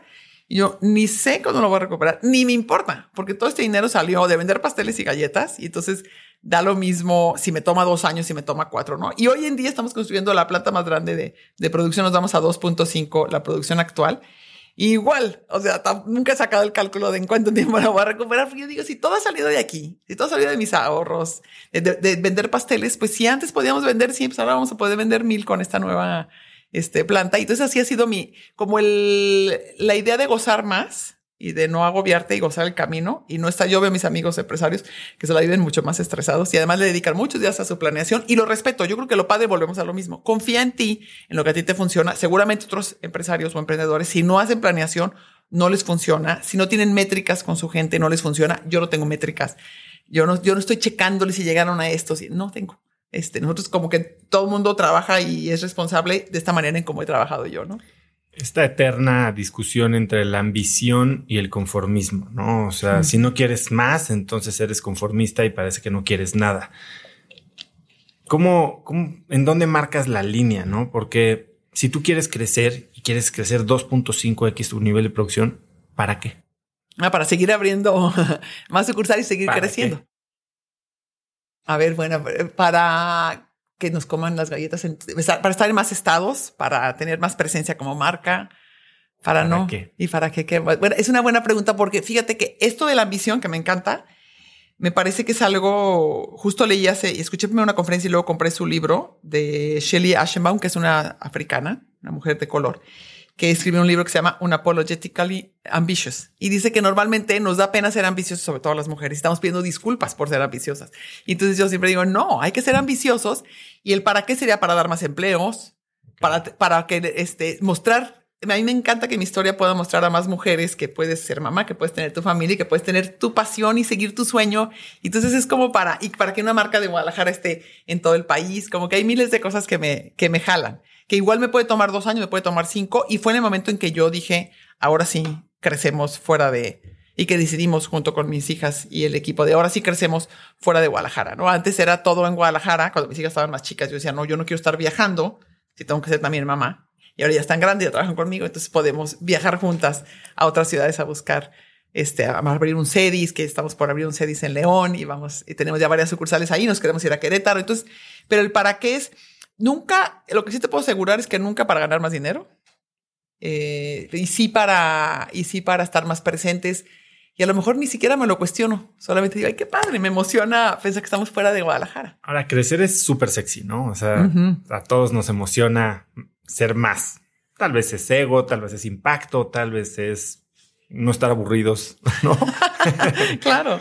Eh, supongo que tú, que ahorita vamos a platicar un poco más de la industria de los helados, conoces la historia de Ample Hills. Eh, Ample Hills era una heladería en Brooklyn que había colas enormes, colas y era, ya sabes, de estos eh, negocios de, de, mom and pop que se hacen uber famosos y, y, dominan la escena cultural de Brooklyn, que domina la escena cultural de Estados Unidos, ¿no? Y entonces decían empezar a crecer y quieren poner una fábrica enorme y, hacen un elefante blanco y fue el acabose. La marca terminó desapareciendo, sino desapareciendo en quiebra y vendieron y demás. ¿Cómo manejas el riesgo de crecer? ¿Cuál es el, riesgo más grande que estás enfrentando ahora? que te quiere decir nacional? Sí, el riesgo más grande es mantener la calidad, que lo nuestro es muy casero y muy artesanal, en escala, o sea, a una escala mucho mayor. Porque si creces y, y tienes máquinas y haces este, computadoras o micrófonos o camisetas, pues es mucho más fácil que crezcas. Pero si creces haciendo algo tan artesanal como ese lado de ellos, que seguro era, como era casero, era lo que la gente le gustaba, yo me tocas uno de mis temas que más me, me apasiona porque yo desde un inicio pensé, voy a crecer, no sabía ni cuánto iba a crecer. Es más, le puse Marisa porque no pensé que iba a haber Marisas por todos lados. Fue que no le hubiera puesto Marisa y hubiera sabido que iba a crecer tanto. Pero lo que, lo que sí, lo que sí este, tenía seguro es voy a crecer hasta que pueda seguir produciendo los pasteles como los hago en la casa. O sea, con que abrimos, así como me platicaste de Gus, obviamente hay huevo en polvo y hay huevo líquido que te ahorras el abrir el huevo y este y, el recibir y, limpiar tanta cantidad de, de, cajas, pero cambia por completo el, el sabor y la manera y la consistencia del pan. Entonces yo, nuestro reto junto con Sor ha sido cómo podemos, en un principio recuerdo muy bien que producíamos, cuando ya vendía como 40 pasteles a la, a la semana, no sé por qué ese número, pero recuerdo cuando vendía 40 que dije, no, hombre, ya soy una super pastelera. Y yo me sentía la más feliz y la más exitosa de, del mundo. Y luego después fueron 400. Y yo, no, wow. Y luego 4000. Luego 40 mil a la semana. Hoy en día se fabricamos más de 50 mil por semana, pero seguimos haciendo así igual. Entonces yo creo que a lo mejor no sé su historia, pero sí es historias de otras empresas que lo que hacen es comprar una maquinaria o buscar mezcla o hacerlo de una manera más económica, más fácil y más rápida y renuncias a lo que te da éxito. Entonces creo que cada emprendedor tiene que saber qué es lo que a mí me hace diferente en el producto que estoy ofreciendo, que es casero, o que le pongo mucha carne a la lonche que vendo, o que la salsa mía tiene un secreto delicioso, que tienen dos horas de preparación, que nadie lo hace. Y entonces en vez de decir, voy a hacer una salsa de una hora, no, es cómo puedo seguir haciendo esa salsa de dos horas o cómo puedo seguir teniendo esta, esta cercanía con la, con, con mis clientes o con la gente, ¿no? Entonces, lo primero que tienes que hacer es identificar qué es lo que te da éxito, por qué te compran tu producto y nunca, yo, esa es mi opinión, ¿eh? nunca renunciar a ello. Te cueste lo que te cueste. Y para mí ha sido, por supuesto, si tú entras a la planta de producción, en las, no hay más que mesas de acero inoxidable, batidoras, licuadoras y gente lavando trastes y picando y todo el mundo está apretado ahí, embetunando y todo, pero los hacen igualititos, un poco más altos les quedan, pero igualititos que los que sé yo en la casa, con la misma nuez picada. Y no le pongo, en vez de 200 gramos de nuez, no le pongo 180. Si llevaba 200 gramos de rosca, son 200. Si iba picada y era de esta manera a mano, así es. Entonces, creo que lo, al crecer, tienes que saber muy bien qué sí puedes. Hay otras cosas que obviamente tienes que delegar, es más cosas que puedes hasta pedirle a un tercero que te lo haga que ya no lo, ya no lo haces tú. Pero tienes que tener muy claro qué no puedes renunciar y qué, y qué debes de, seguir ofreciendo. Entonces, en nuestro caso ha sido un éxito que si tú llegas a nuestras pastelerías y compras, y no lo dice mucha clientela, me dice, Marisa, tu pastel de chocolate me sabe igualito que hace 20 años que te lo compraba en tu casa. Idéntico. No has cambiado nada, la consistencia, el, betún, todo está igual. Entonces, eso es lo importante. Te voy a mandar el artículo porque es un artículo buenísimo de la historia de, de Ample Hughes. Para aprender. Eh, pero una de las cosas que ellos les costó es que pidieron mucha lana mm. prestada. Y tú tienes, bueno, tú has crecido, Marisa, a base de ahorrar y cero socios, cero dinero, cero eh, deuda. A ver, estás a punto de aparecer en Shark Tank. Estás yéndote al lado, al lado oscuro, ¿no? Del capitalismo. ¿Cómo, ¿Cómo piensas tú de el financiamiento externo de la deuda? Uy, qué buena pregunta. Mira, yo hablo de mi experiencia, que a mí me ha funcionado una vez más. Como te darás cuenta, muchas de mis decisiones, así como, como fui creciendo y como no hago planeación estratégica, es por no tener un agobio y un numerito y alguien que me esté aquí presionando.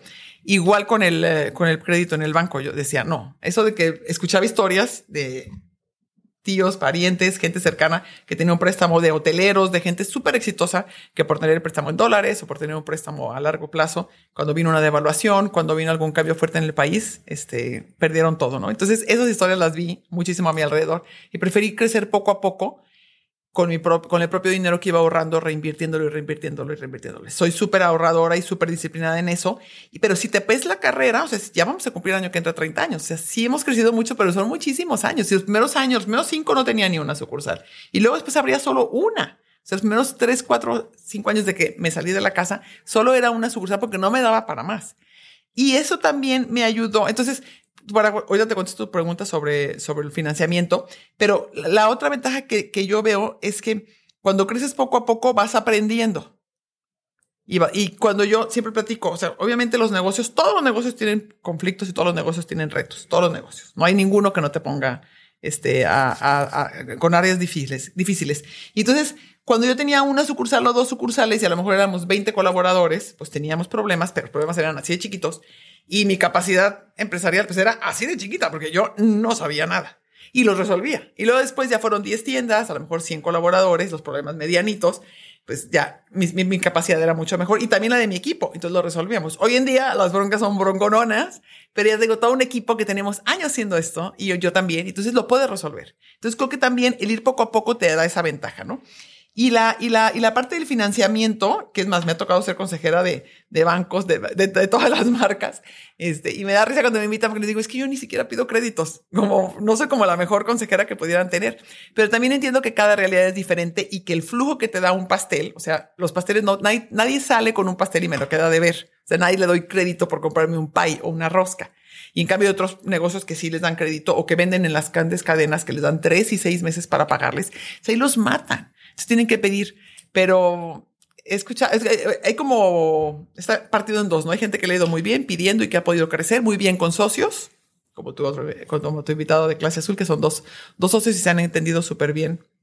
Y, este, y hay otras historias como las mías, pero también depende mucho del producto que, Sí, tu negocio tiene un, ciclo de capital hasta negativo. O sea, tú te puedes financiar con tus proveedores y cobras cash, ¿no? Exactamente. Sí, a mí nadie me debe, o sea, ni un pastel. Esa es una gran ventaja. Entonces, eso me ha permitido y creo que tiene mucho también que ver con la ambición, tiene que ver también con, con el saberse medir y el saber medir fuerzas y decir, a ver, cuánto puedo crecer y, y si está muy, muy atractivo este crédito o está muy atractivo este socio, pero realmente es lo que quiero. Entonces, eso que decías tú, que crecer es muy bonito, pero es muy sexy, pero no, no es tan a la hora de la hora. Es, creo que yo soy mucho de hacer listas y siempre pongo pros y contras. Entonces, crecer, a ver, vale la pena, cuáles van a ser las ventajas si ahorita ponemos una planta o si nos vamos a León y las desventajas. Y solita durante varios días estoy revisando y ya tomo mis decisiones. No me dejo llevar así como rápido por la, la ambición de crecer o por el camino sencillo y fácil, ¿no?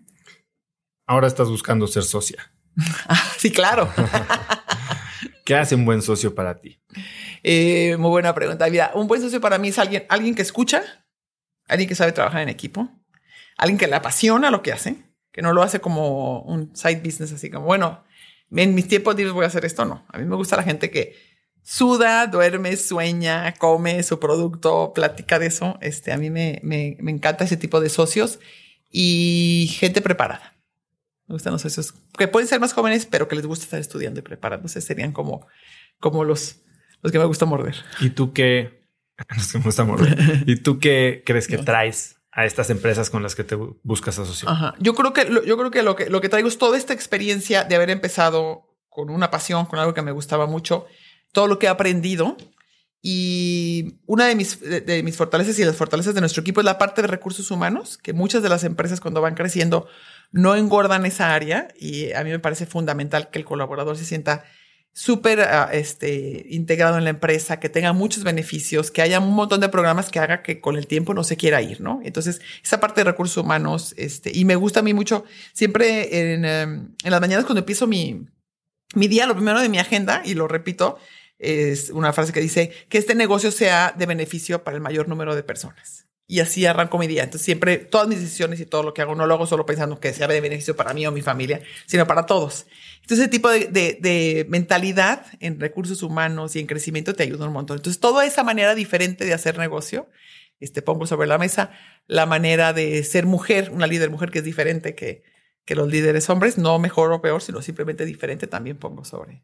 y ahora, como inversionista, entonces podrías estar más inclinada a invertir en negocios altamente intensivos en capital humano, por ejemplo, que, en empresas de tecnología que tal vez son empresas que van a pedir un chorro de lana y van a crecer a base de pérdidas, o sea, negocios que tal vez no entiendas fundamentalmente cómo operan. Exactamente, sí, en los negocios que no entiendo mucho, la verdad no, salvo en algunas ocasiones que me pasó que el emprendedor era, o la emprendedora o la pareja que estaban ahí, eran hermanos o, o pareja, me encantaban como emprendedores y los veía súper pilas y llenaban todo, todos los requisitos y todo lo que me gusta de, de, de un socio le entraba. Pero si eran temas tecnológicos, por ejemplo, que no es mi expertise, yo decía, mejor ni le entro porque no te puedo aportar tanto, ¿no? Como dices tú, si es, si es a más largo plazo, si es levantando capital y levantando capital y muy poquitas personas, pues no sentía que pudiera, que muy pudiera dar tanto. todo, Sí, pero estoy fuera. Exactamente.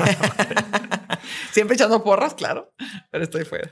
Shit sandwich. No, está padrísimo. No voy a ir, pero está padrísimo.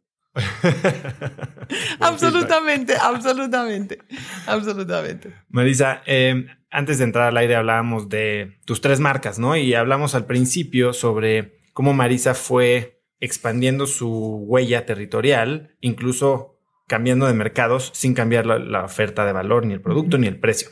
Pero terminaste creando una nueva marca. Cuéntame el razonamiento Sí. detrás de eso. Te digo con gusto, que es una marca que casi nadie conoce, que pertenece a la familia de Marisa, que es la de tía Lola. Pero primero caminamos a través de expendios. Entonces, primero te cuento, ya cuando tenía, en un inicio, todos los pasteles, nuestros pasteles, como no tienen eh, saborizantes artificiales ni conservadores, duran dos, tres días. Y si no se vendieron, se salen. Entonces tenía yo mucha, mucha más devolución que la gran mayoría de las pastelerías y se la daba toda a mi mamá para su dispensario y ella feliz llenaba su camioneta de pasteles y los repartía con todas sus viejitas y, y niños chiquitos que iban a su dispensario. Pero después era cada vez más y más. Entonces empezamos a donar al DIF y empezamos a donar a otras asociaciones civiles, pero cada vez era más y más. Y entonces un día eh, vi, que ya había visto en otras ocasiones, pero vi un expendio de, de Bimbo y dije, ay, esa es una buena idea, es vender tu pan frío, le llaman pan frío normalmente, que quiere decir que es el pan que no se vendió un día antes, y te lo venden a, a un precio menor.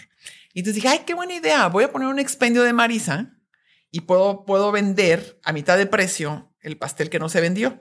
Y entonces abrí un expendio a dos cuadras de la, de la fábrica.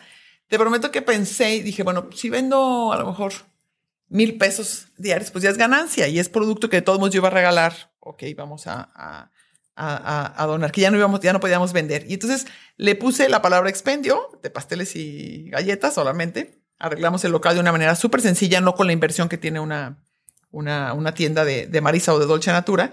Y, este, y entonces le quitamos todo lo que tiene que ver con la marca, la blonda, las cajas, el empaque que dice Marisa, y era el mismo producto, solo sobre un plato blanco y una caja blanca, y las puse a mitad de precio. Y para mi gran sorpresa y la sorpresa de Sor, se empezó a vender muchísimo. Y entonces la gente, se nos acababa el producto. O sea, a las dos de la tarde ya no teníamos que vender y decíamos, ni modo que rompamos pasteles, ¿verdad? Para venderlos a, a mitad de precio. Entonces Sor, con su súper inteligencia, me dijo, ¿por qué no hacemos un pastel más barato de chocolate y a lo mejor no con cocoa canadiense como la que usamos en Marisa?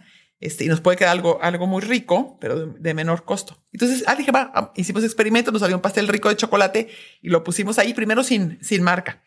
Y, y, gustó bastante porque estaba mucho más barato que los, que los Marisa del mismo tamaño. Y entonces después, bueno, hay que hacer uno de zanahoria y luego hay que hacer uno de nuez, igual que el de Marisa, pero a lo mejor menos nuez o un betún con una crema un poco menos, menos más, más, económica. Y entonces, pero siempre buscando un rico sabor.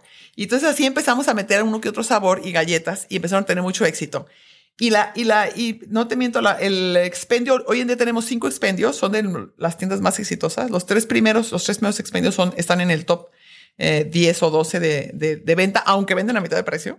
La gente se lleva su banquito y se sienta a esperar a que lleguen los pasteles. Hay pleito por el pastel y por las galletas. Es impresionante. Y entonces la mitad de la venta ya hoy en día es del producto que se devolvió y la mitad de esta tía Lola.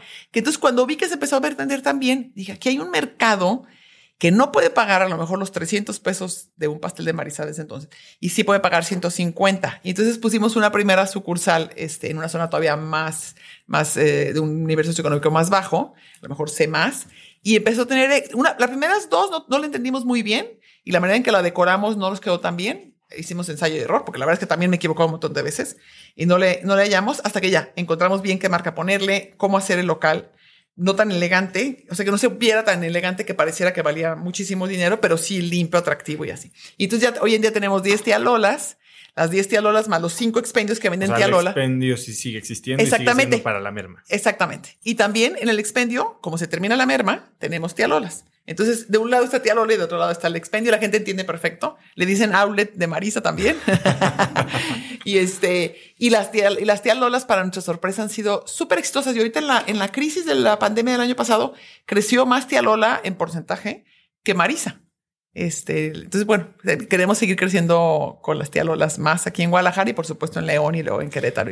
Entiendo que el volumen debe ser mucho más en tialola, ¿no? Eh, el volumen número de pasteles, vamos a decir, con un precio más bajo. Sí. Háblame del margen de un producto de lujo, voy a llamarle así, y un producto popular. En términos de margen de rentabilidad, ¿cuál es más rentable? Sí, este, yo creo que ambos es una, es una pregunta interesante que tendría que detenerme como a, pensarle. Seguramente, o sea, si le preguntas a, Tequila Clase Azul, ellos te van a decir que son muy rentables porque le ganan, su margen es muy grande. Correcto. Es, pero su número de piezas es más pequeño. Yo hablo por unidad. Por unidad, exactamente. En cambio, el mío, este, por unidad, le gana un poco menos a, al tía Lola, pero también la manera de fabricarlo tiene menos procesos que el de Marisa. Entonces, desde la fabricación, tiene menos decoración, tiene algunas cosas, la, almendra a lo mejor en Marisa la tengo que tostar antes, ciertas cosas que, que hacen más caro, no solo por la materia prima, sino por el proceso, todo el empaque, etcétera, en Marisa, ¿no? Y entonces eh, la, el, el, margen puede ser, puede ser un poco más pequeño en Tía Lola, pero claro, el volumen por sucursal es mayor, ¿no? Pero aún en Marisa, nuestro, mi margen es pequeño y es algo que, que te decía al principio y que me he sostenido mucho y siempre he dicho, yo cada año subo los productos, lo que subió la materia prima, pero no le subo más para ganarle yo más.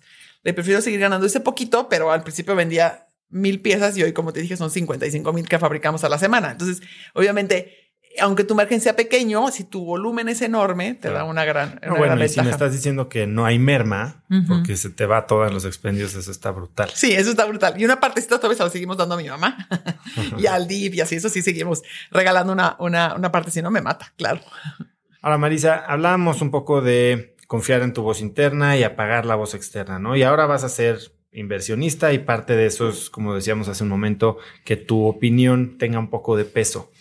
Eh, siendo solo founder, por decirlo así, eh, y siendo tan exitosa, ¿cuál es el rol que han jugado los asesores en tu vida? Eh, cuando, ¿cómo, pesas? Porque hay veces que te sientas, imagínate, con no sé quién sea el pastelero más impresionante del mundo y te dice, Marisa, estás haciendo una tontería, muévele tantito aquí y vas a explotar. ¿Cómo desestimas un, consejo de ese tamaño? Sí, claro. Y no, no lo desestimo. ¿eh? Si viene de gente que le, que le sabe y que y me hace sentido, no. Fíjate que yo tengo por un lado, soy como, eh, dependiendo de la situación o del momento, me puedo ir hacia un lado o al otro. En un, en un sentido, sí me escucho mucho a mí mismo y tomo mis decisiones en función de lo que yo creo que es lo correcto y hago cosas que, que no hacen muchos de los, de los empresarios, ¿no? Como no, no pedir prestado, tener cada vez más colaboradores y estar feliz porque cada vez tengo más gente que, que, forma parte de la familia. Pero por supuesto que hay mil veces que hay cosas que no sé y yo, algo que puedo darles de consejo a, tu audiencia y que sé que muchos son emprendedores es, por favor, pregunten. Pregunten, la gente que más sabe es la gente más sencilla, la gente que más te ayuda siempre. Entonces yo, si sabía que había, teníamos un problema, por ejemplo, una temporada nos estaban asaltando mucho las, las sucursales. Y entonces tenía un señor que conocía, que no lo conocía también, un empresario que estaba en Cámara de Comercio, que tenía muchísimas sucursales de, de fotografía. Entonces le marqué y le dije, Ay, Julio, ¿me puedes explicar un poquito cómo le hacen ustedes? Ay, con todo gusto, Marisa, mira, tenemos una caja fuerte en la parte de atrás, tenemos este sistema de rondines y me fue explicando yo, mil gracias. Y así igual cuando compré el terreno de la primera planta industrial que construimos, tampoco sé nada de terrenos, ni si el precio era el adecuado, ni si la ubicación era tan buena. Y entonces me fui con otro amigo, Nacho, que es súper bueno para bienes raíces y que sabe todo. Y dije, Nacho, ¿me acompañas por favor en el coche? Te quiero mostrar el terreno. Le enseñé el precio que me estaban pidiendo y ya me dijo, ay, Marisa, está adecuado, pide esto y esto. Y entonces mil decisiones las he tomado preguntando, muchísimas. Y otra cosa también que hago mucho es meterme a cursos este, de áreas en las que sé que puedo ser mejor, como de liderazgo o de, o de retroalimentación y de, y de hacer crecer a tu equipo. Y entonces, por supuesto que son maestros, son libros que me gustan, tomo todas esas ideas. O sea, no, no crees que solo creo en y escucho solo mi voz, sino que creo que la madurez te da el saber cuándo debes de hacerles caso y cuándo decir, no, esta, esta idea no me hace nada de, de sentido y me quedo con, con, con mi manera de siempre producir. Ahora, desde el inicio decías que buscabas un trabajo que te permitiera pasar las tardes con tus hijas.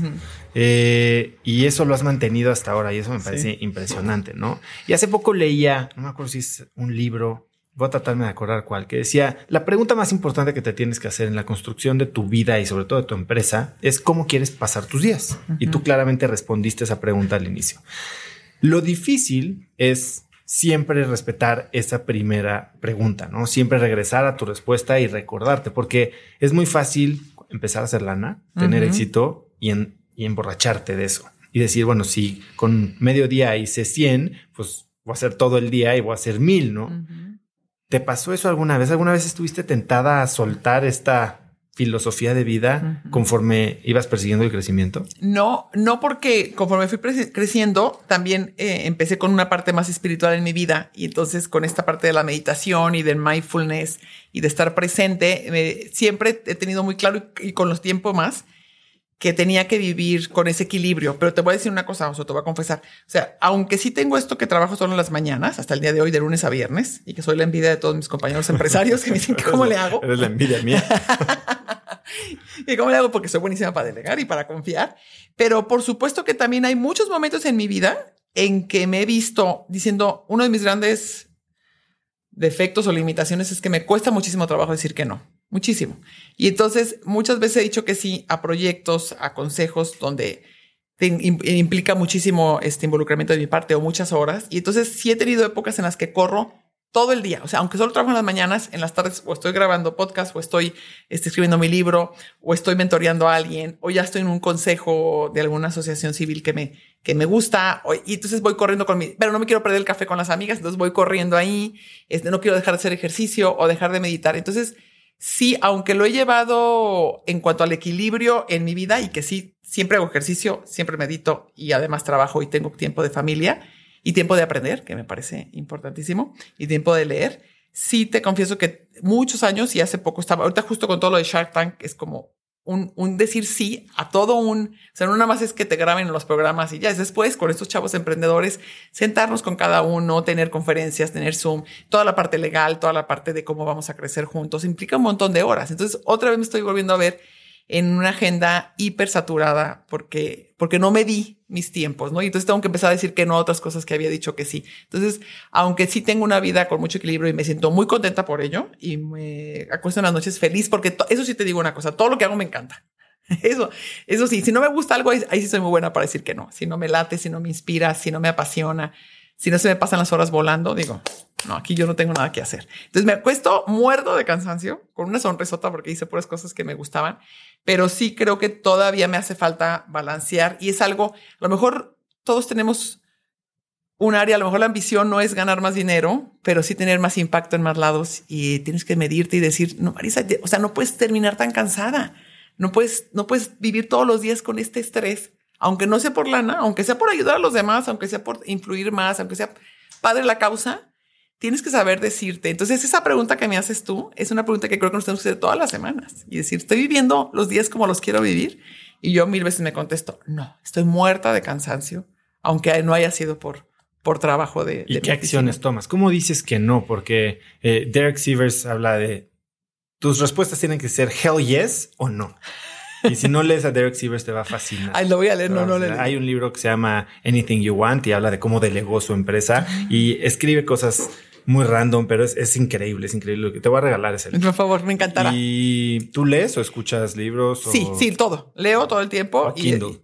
Y claro, dos cosas. Kindle, es, leo porque me encanta mi biblioteca y me gusta mucho comprarlos y subrayarlos. Y aunque leo Kindle, cuando son de más de aprender, la verdad es que los compro físicamente porque pongo estrellitas, subrayo, pongo fechas. Inglés, español. Sí, inglés todo el tiempo. La mayoría leo en inglés. Ahora, em, hablando de decir que no, me aventé todo tu episodio en el que hablas de decir que no. Y, y hay una parte en que dices no des explicaciones. Y yo me acuerdo como Byron Katie eh, habla, tiene un, una regla que se llama a simple no un simple no. O sea, que es un poco lo mismo. Háblame un poco más de no dar explicaciones. ¿Y por qué nos sentimos obligados a, dar, explicaciones? Por supuesto, por supuesto. Y las mujeres todavía más a dar explicaciones, porque siempre traemos una parte de culpa eh, atrás y tenemos que dar más explicaciones. Me encanta este y me encantará leerlo, por supuesto. Ese es un tema que lo he trabajado tanto que hace la semana pasada, hace unos días, Todavía imprimí otros consejos que vi en Instagram buenísimos de cómo decir que no y cómo te roba tu tiempo y lo inmico. O sea, yo cuando hay algo que me gusta, lo imprimo, lo inmico y lo traigo en mi bolsa. Te he oído decir eso varias veces, así que te voy a hacer una auditoría de bolsa ahorita. Te lo juro,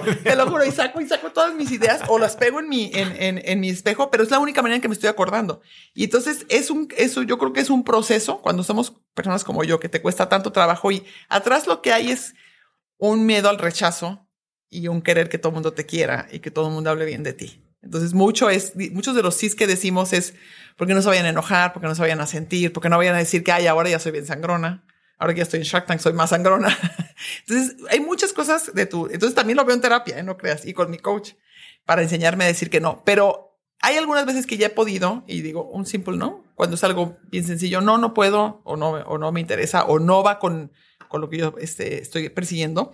Pero la verdad es que la mayor, yo creo que la mitad o un poquito más de las veces sí doy una explicación un poco más larga y eso me hace sentir más tranquila a mí. Hace poco me invitaron unos amigos que tienen una empresa espectacular y grandísima de, de bienes y raíces que fuera su consejera y dije, es que ya no puedo. O sea, aunque sé que aprendería mucho y que podría aportar, con gusto, ya no me da la agenda. O sea, no puedo. Entonces, sí les escribí un correo un poquito más largo explicándoles cómo me sentía y cómo estaba agobiada y hasta les puse, me estoy enseñando a decir que no y eso te lo digo así. Y, y, en otros a veces con un voice note que me invitan también a participar en algún programa o a, o a mentorear a alguien que ya no alcanzo, igual este, les digo, y lo que me he dado cuenta es que la gente te agradece mucho. Dice, ay Marisa, gracias, mira, te aprendí ahora algo. Que, como dijiste que no y gracias. Entonces, tienes que ir como midiendo cuándo puede ser un no, no, y espero cada vez decirlos más, sin explicaciones. Y cuando sí dan una explicación te puede hacer sentir más tranquila. Pero lo que sí he disminuido es el rollo de mi explicación.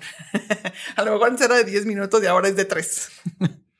Em, ahora que, que entras a Shark Tank, te ves en la posición de decir que no, de pensar en si van a hacer cosas reales, los que te, los proyecciones que te están dando. Eh, sé que es parte show, ¿no? Y parte eh, es hacer un poco dramática la, la, escena en la que decides o si no. Pero tú eres alguien muy positiva. Tú siempre crees que las cosas sí van a salir. Entonces, ¿cómo, cómo desarrollas este lado crítico tuyo si va en contra del ver el como sí, que es lo natural que te sale a ti? El ver como sí, el ver el lado positivo, por supuesto. Y me sucedió y lo van a ver en el programa que muchísimas veces aunque no era un proyecto el que le iba a entrar o tenía todo estaba mal. Yo le decía, bueno, pero le agarraba así y le decía, bueno, pero tu empaque está bonito. O la marca te quedó padrísima o me encanta. Ay, no podía. Entonces me acuerdo que me regañaban y me decían, Marisa, no puedes siempre decir que sí a todo o que todo está bonito. Tienes que ser más dura. Entonces, este, sí, sí me vi en un principio, los primeros, los primeros programas a lo mejor le entré a más, a más, a más cosas porque todo pienso que va a funcionar y todo pienso que me dicen la verdad. Aunque obviamente después, tras bambalinas, tienes que revisar y parte del due diligence y todo es revisar si los números que te dijeron son reales, si te dijeron que ya vendían en Walmart, porque a veces pasa, ya tengo, estoy en 600 puntos de venta y llegas con ellos y no, nada más venden en 100, por ejemplo, ¿no? O sea, a veces mienten dentro de este, eso tienes la ventaja de que lo puedes revisar ya con calma, porque todo esto es aquí por minutos. Entonces yo más bien me concentré en aquellos proyectos donde senté que podía aportar y donde me convencían mucho los emprendedores. Y no me fui tanto por el producto porque si no me iba a emocionar con todos y había muchas cosas que probaba y estaban ricas o cosas que me parecían muy interesantes. Pero decía, no, el emprendedor como que me focalicé, estudié un poquito y vi muchos programas de Shark Tank de otros países y me, me, decían ahí en producción que nunca habían visto a una Shark que se preparara tanto, pero es que yo, o sea, como que le leía y leía y leía y veía cómo eran los otros Shark de otros países, qué preguntaban, en qué se fijaban. y luego me iba a sus historias y veía qué, qué tipo de inversiones había funcionado más. Entonces anotaba cuéntame un poquito más de eso. ¿Qué aprendiste? ¿Quién es tu Shark favorito? Uy, tengo un montón de, bueno, de los Sharks con los que participé, este, tengo muchos Pero tal vez de los que aprendiste de otros países. De otros países, porque hay, hay uno, hay un americano que no recuerdo cómo, cómo se llama, este, uno de los más, que soy malísima para los nombres, pero uno de los más, los más famosos, te voy a decir que, que me, que me, me gustó de, de él. O sea, como que era, tenía un humor, o sea, como que decía las cosas sin lastimar y sus preguntas las hacía, era muy, muy, muy puntiagudo y muy, pero nunca ofendiendo, nunca poniendo en duda lo que decían. Entonces eso, eso me gustó muchísimo. Y también él, él, tenía este, y ahorita me voy a tratar de acordar de su nombre, porque tiene varios, eh, en YouTube, varios videos que ha grabado en los cuales explica por qué le atrae un emprendedor o por qué le atrae otro y cuáles son las mejores preguntas que ha hecho y cuáles son las cosas que tienes que fijarte. Entonces me fui y, me metía y escribí así de, estas son las mejores preguntas que te van a hablar del emprendedor. Fíjate en esto y en esto. Y así puedes cachar si te están mintiendo. Coteja sus números. Entonces, porque todo es de números. Entonces todo tienes que estar además en tu mente con un cuaderno que rápido tienes que hacer la, la suma, la resta, la multiplicación, sacando visitas ese sentido sus ventas, lo que piden. Normalmente los chavos este, eh, que se presentaban a las personas tienen evaluaciones muy, mucho más, o sea, lo que te piden es muy, y el porcentaje que te dan es mucho más alto. No, no hace tanto sentido con, con tu, con tu proyecto, ¿no? Con, con su proyecto que traen. Entonces, algo, algo, algo, que podría decir para la gente que nos está escuchando es, si vas a pichar, si vas a, No, no, obviamente no en Shark Tank, es una, es solamente poquititos que van ahí, sino muchísimas personas pichean. Y lo más importante es que seas bien honesto, que lo que pidas, o sea, lo que más nos hacía a todos, y me fijé también en los programas que veía, cuando más querían morder los tiburones era con aquellos emprendedores que eran muy transparentes, muy honestos y que te pedían algo totalmente lógico y viable, que decías, mira, he vendido 10 millones, te pido un millón y te doy el 10%, por decir. O sea, o he ganado 10 millones y te pido esto. O sea, como muy clarito los números, porque la gran mayoría les decíamos, pero ¿de dónde evaluaste en 40 millones? Si llevas vendidos o has ganado nada más 10. Entonces, creo que la, la, la parte de la honestidad me, me fijé y de verdad que ha sido, siempre, siempre digo que cuando haces algo fuera de tu zona de confort es cuando más creces y aquí lo, lo comprobé. O sea, era algo totalmente fuera de mi zona de confort. Estaba muy nerviosa. ¿Cómo tomaste la decisión de entrar a Shark Tank? Este, mira, me la pensé porque primero cuando me invitaron, te digo que al principio les decía, yo no soy Shark, yo soy súper delfín. yo tengo que decir por cosas buenas, me va a costar mucho trabajo. Y no me había dado cuenta que obviamente una vez que me invitaron ya me tenían más que estudiada e investigada y ya sabían tanto en Sony como en Shark Tank México mi perfil y mis conferencias y mi manera de ser. Y me dijeron, no, Marisa, queremos una Shark como tú. Es muy diferente y nos late mucho tu perfil. Entonces, este, hice algunas, algunas preguntas sobre la logística, sobre todo lo que implicaba. Y este, y luego ya me senté, sobre todo con, con, con, eh, una, una, parte de mi equipo, porque también implicaba dejar un poco la empresa para irme a grabar y todo esto que he tenido que involucrarme ahora. Y este, con algunas de mis chavas con las que decido todo, que me, que me ayuden un montón, y con mis hijas principalmente. Con mis hijas y mi pareja fue con quien más lo, y con uno de mis hermanos también, este, por la parte de seguridad y un poco de pensar en todo lo que implicaba entrar a serme alguien tan visible, ¿no? Pregunté un poco, también me dieron oportunidad de hablar con una Shark de Colombia, este, con Andrea Arnau, y le pregunté también un poco por su vida, con Ana Victoria, porque pues te cambia mucho el ser una persona ya más pública y tiene unas implicaciones importantes. ¿Qué, qué, qué, tipo de cambios? Es, por ejemplo, me decían mucho que ya en todos lados te reconocen. Entonces estás en el aeropuerto y luego a veces te llegan y te pichean ahí en el aeropuerto, ¿no? Digo, oye, yo tengo un negocio de no sé qué. O te piden foto, obviamente, o autógrafo. Eh, me decía, por ejemplo, Arturo y Rodrigo me decían que, era, este, que es algo muy satisfactorio porque es un programa muy familiar. Es un programa que casi todo el mundo ve con sus hijos. Correcto, Y entonces, este, es un, es un programa de mucho aprendizaje que a mí me encanta. Por eso me, me también por eso me involucré, ¿eh? porque sentí que era una oportunidad y por, y mi mayor razón de decir que sí, dije, me van a dar un micrófono mucho más grande, más potente, en donde puedo mostrar que puedes crecer sin grandes inversiones, que puedes crecer despacito, que puedes crecer creyendo en tu equipo, que puedes eh, seguir tus sueños si eres una mujer y puedes crear una empresa grande y, y, no, y, no, te, y no te hace una mala mamá, ¿no? Entonces yo decía que, que no tengan tantas culpas las mujeres y vean que puedes disfrutar, como que sentí que me daban un micrófono, te dije, yo de aquí soy. De todos modos ya lo hago, este, ya grabo mis podcasts, eh, que se llama Compartiendo con Marisa Lazo y este, para que lo escuchen también que están padres. Y este, estaba escribiendo, estoy escribiendo mi libro y decía, bueno, pues esto es como una plataforma que da la oportunidad de llegar a más personas con mi mensaje y con mi propósito, ¿no? Y entonces eso fue muchas de las razones por las que dije que sí. Pero ¿qué más me decían ellos que en los restaurantes también los, los, este, los abordan? Pues que en todos lados te abordan y te vas como acostumbrando a ello. Pero todo lo que me decían era que eran cosas bonitas. O sea, Arturo me dijo, toda la gente y su esposa también me decía, toda la gente que se nos acerca siempre tiene algo bonito que decirte. Ay, este programa lo veo con mi hijo o nos encantó esto o por qué no hiciste tal cosa. Pero es como un entorno muy positivo. Entonces me, me, latió a ver cómo me va, ¿verdad? Porque no ha pasado. Todavía, todavía no ha pasado, apenas hasta el 16 de julio sale el primer capítulo, ya veremos cómo me siento, pero hasta, ahorita este, me ha gustado mucho. Y lo que también, entonces lo que te dices, aprendí un montón de cosas, aprendí de todos los otros sharks con los que me, los tiburones con los que me tocó estar, mientras les daban retro a los chavos, yo apuntaba. Dice, esto está increíble, no lo había hecho en mi empresa. Hay mil cosas que puedes aprender y también, obviamente, de los emprendedores. Entonces, aprendí que lo puedes hacer y que cuando estás rodeada de un equipo profesional, como es todo el Shark Tank México, que eran, son 140 personas en la, en la producción, y yo mi nervio era como que era la única que era nueva y que con todo este, todos tan profesionales y al contrario, cuando no sabes tanto, lo mejor que puedes hacer es rodearte de gente experta, porque no te das cuenta, pero te llevan y de repente haces las cosas de manera profesional y bien, ¿no? Entonces fue, siempre sigo recomendando, aunque te mueras de miedo, aunque sea algo fuera de tu zona de confort, sí di que sí, sí hay que aventarnos y, este, y crecer. ¿Hay algo que hayas eh, implementado en tu empresa que aprendiste en Shark Tank, ya sea de algún comentario de Rodrigo, de Arturo, de... Sí, claro. Por ejemplo, Rodrigo, Rodrigo, algo que Rodrigo es muy clavado en que tenemos que, que revisar muy bien los ingredientes y los procesos y, y la inocuidad. Entonces, cuando lo escuché, todas las preguntas que le hacía, lo van a ver durante la serie, que siempre es así, hace muchas preguntas sobre, sobre qué tipo de, de, insumos utilizas y, cuánto tiempo dura en tener un hongo y cosas que yo en mi vida había, o, la oxigenación de no sé qué, yo decía, ¿qué es esto? Entonces, obviamente llegué y dije, tengo que contratar una gerenta de, de calidad e inocuidad y ya contratamos una de inocuidad que se metió a revisar mucho más que antes lo hacíamos la materia prima que recibimos, los procesos, todo el tiempo está revisando las manos de los colaboradores, mil cosas que no, que no hacíamos, ¿no? Mil exigencias más en producción que estamos modificando porque se lo, se lo aprendí que tienes que ser muchísimo más exigente, sobre todo si quieres crecer y más ahora. Exactamente, exactamente. Entonces, en eso llegué y luego, luego lo hice. No le he platicado a Rodrigo, pero ya le platicaré. Hablas mucho de felicidad, de Tal Ben Shahar, de Mogodat. ¿Siempre tuviste ese interés, ese interés por la ciencia de la felicidad o cuándo surge? Sí, este, no, yo creo que de, de muy chica, ahora recuerdo porque justo hace poco me tocó en el TEC de Monterrey estar hace unos días y una de las investigadoras me dijo que me conocía de cuando era chica, que, que fui amiga de su hermana, que no nos acordábamos de Torreón.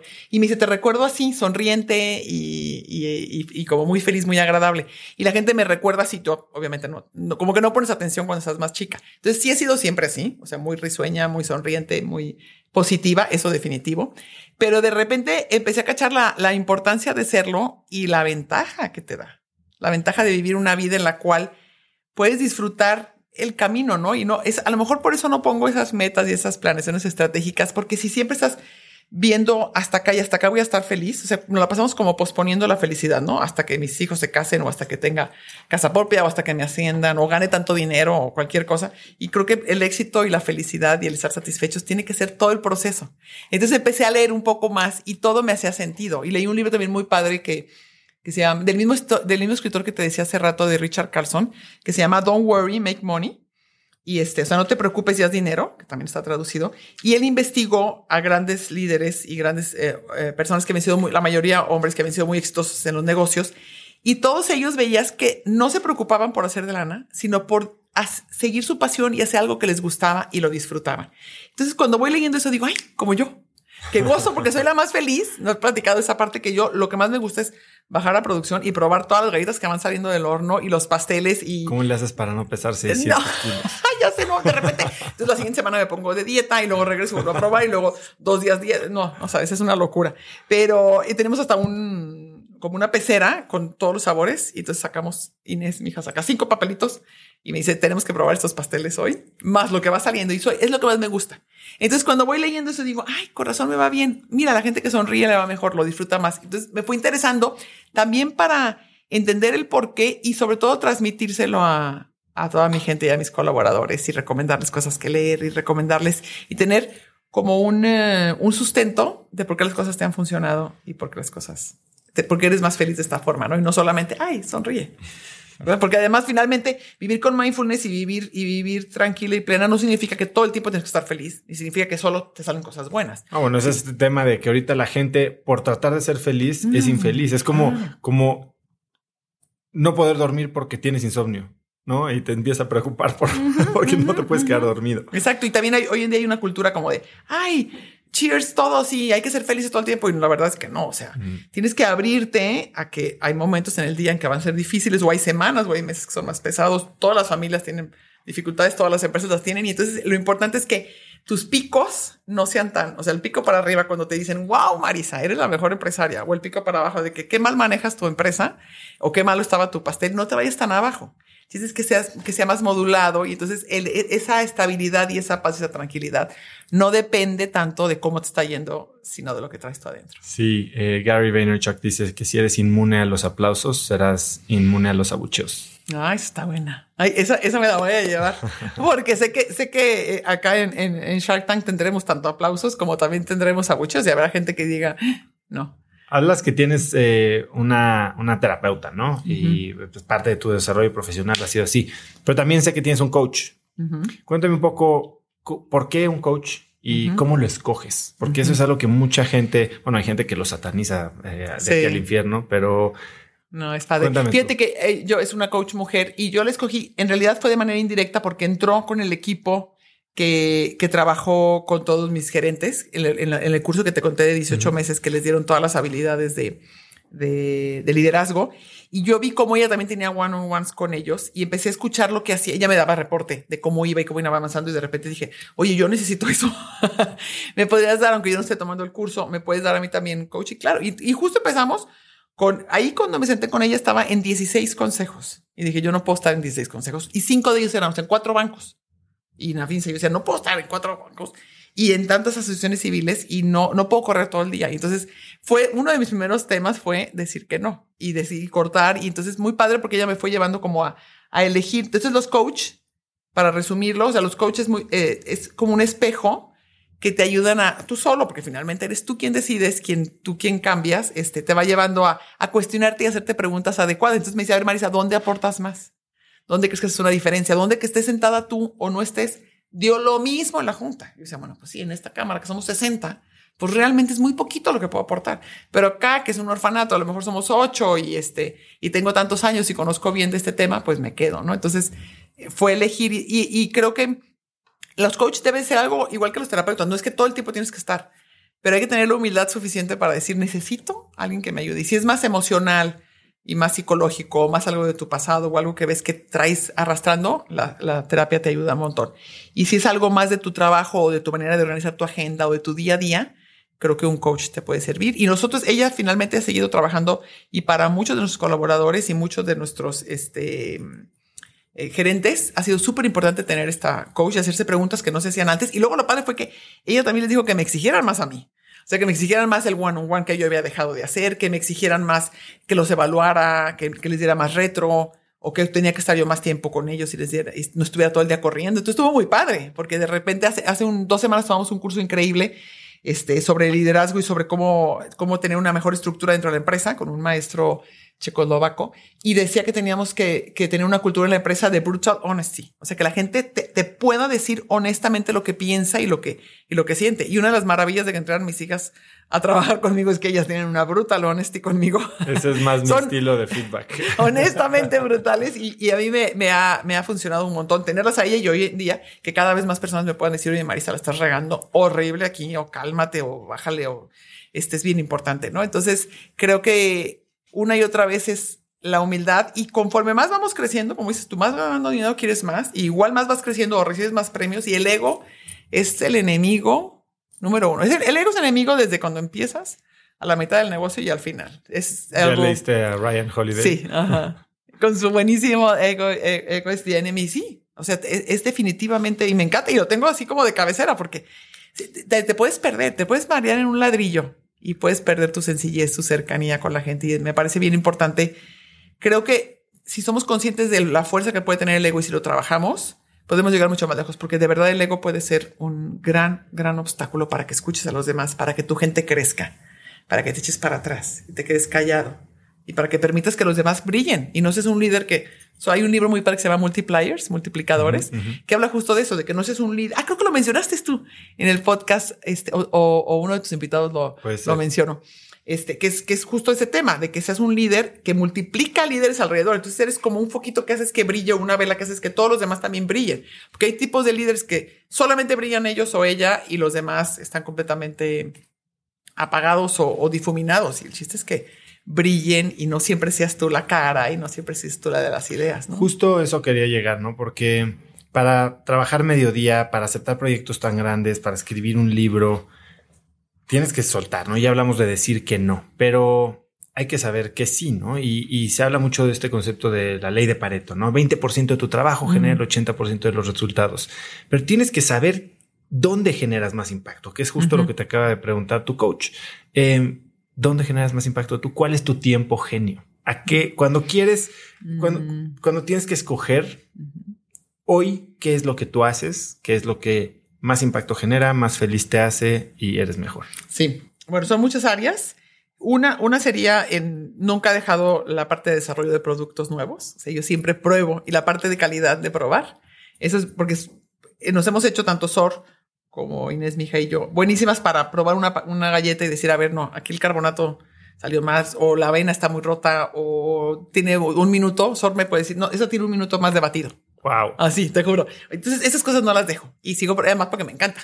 Yo podría desayunar, comer y cenar galletas y pasteles. Entonces, aparte me, me encanta, ahí genero, genero valor. La, la otra parte donde siento que, que genero valor es mi, el siempre estar cercano a mi equipo y, y compartir mucho a mí, como me encanta estudiar y leer y meterme a cursos. Por ejemplo, este curso que acabo de tomar, que te dije que estuvo increíble de dos días, que se llama Fast Track, que es un Rockefeller Seminar.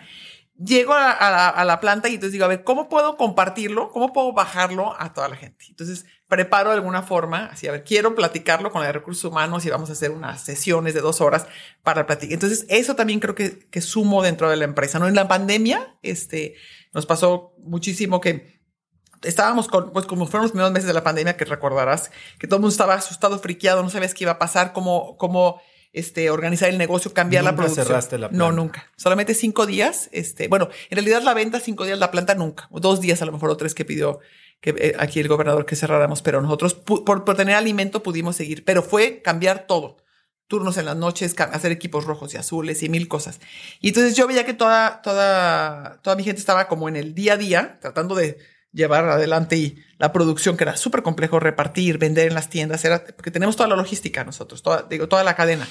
Y entonces yo me, y yo me sentía como una líder que no estaba preparada para ser líder buena en crisis. Y entonces para lo que soy buena y en lo que me concentré dije, a ver, tengo que estudiar y tengo que meterme a todos los webinars que haya sobre manejo de crisis y manejo de equipo y comunicación. Y entonces me metía muchísimo y, le, y bajaba este papers de Harvard y de todo lo que podía y estudiaba. Y luego después ya en la junta que tenía, que en esa, en esa temporada sí lo hicimos dos veces a la semana, la junta con mi equipo, una parte se les decía, a ver, les voy a platicar lo que aprendí ayer o hace dos días. Y entonces les compartía lo que había platicado para que ellos también lo pudieran implementar o ellos también lo pudieran aplicar o para bajar la ansiedad. Entonces creo que para eso soy buena, como para transmitir el conocimiento, inspirarlos y, motivarlos esa parte. Y la gente le gusta mucho que de, que de rondines o que en producción o que vaya a sucursales y estar cerca de, de eso no lo quiero perder, estar cerca de, de, mis colaboradores y saludarlos y ahorita ya no nos podemos abrazar, pero bueno, al menos de lejitos tomarnos una foto, ese tipo de cosas también le dedico, le dedico mucho tiempo. Y por último sería la parte de crecimiento y estrategia, si abrimos el León, que si nos vamos a Querétaro, ese tipo de decisiones, todo lo demás lo he delegado.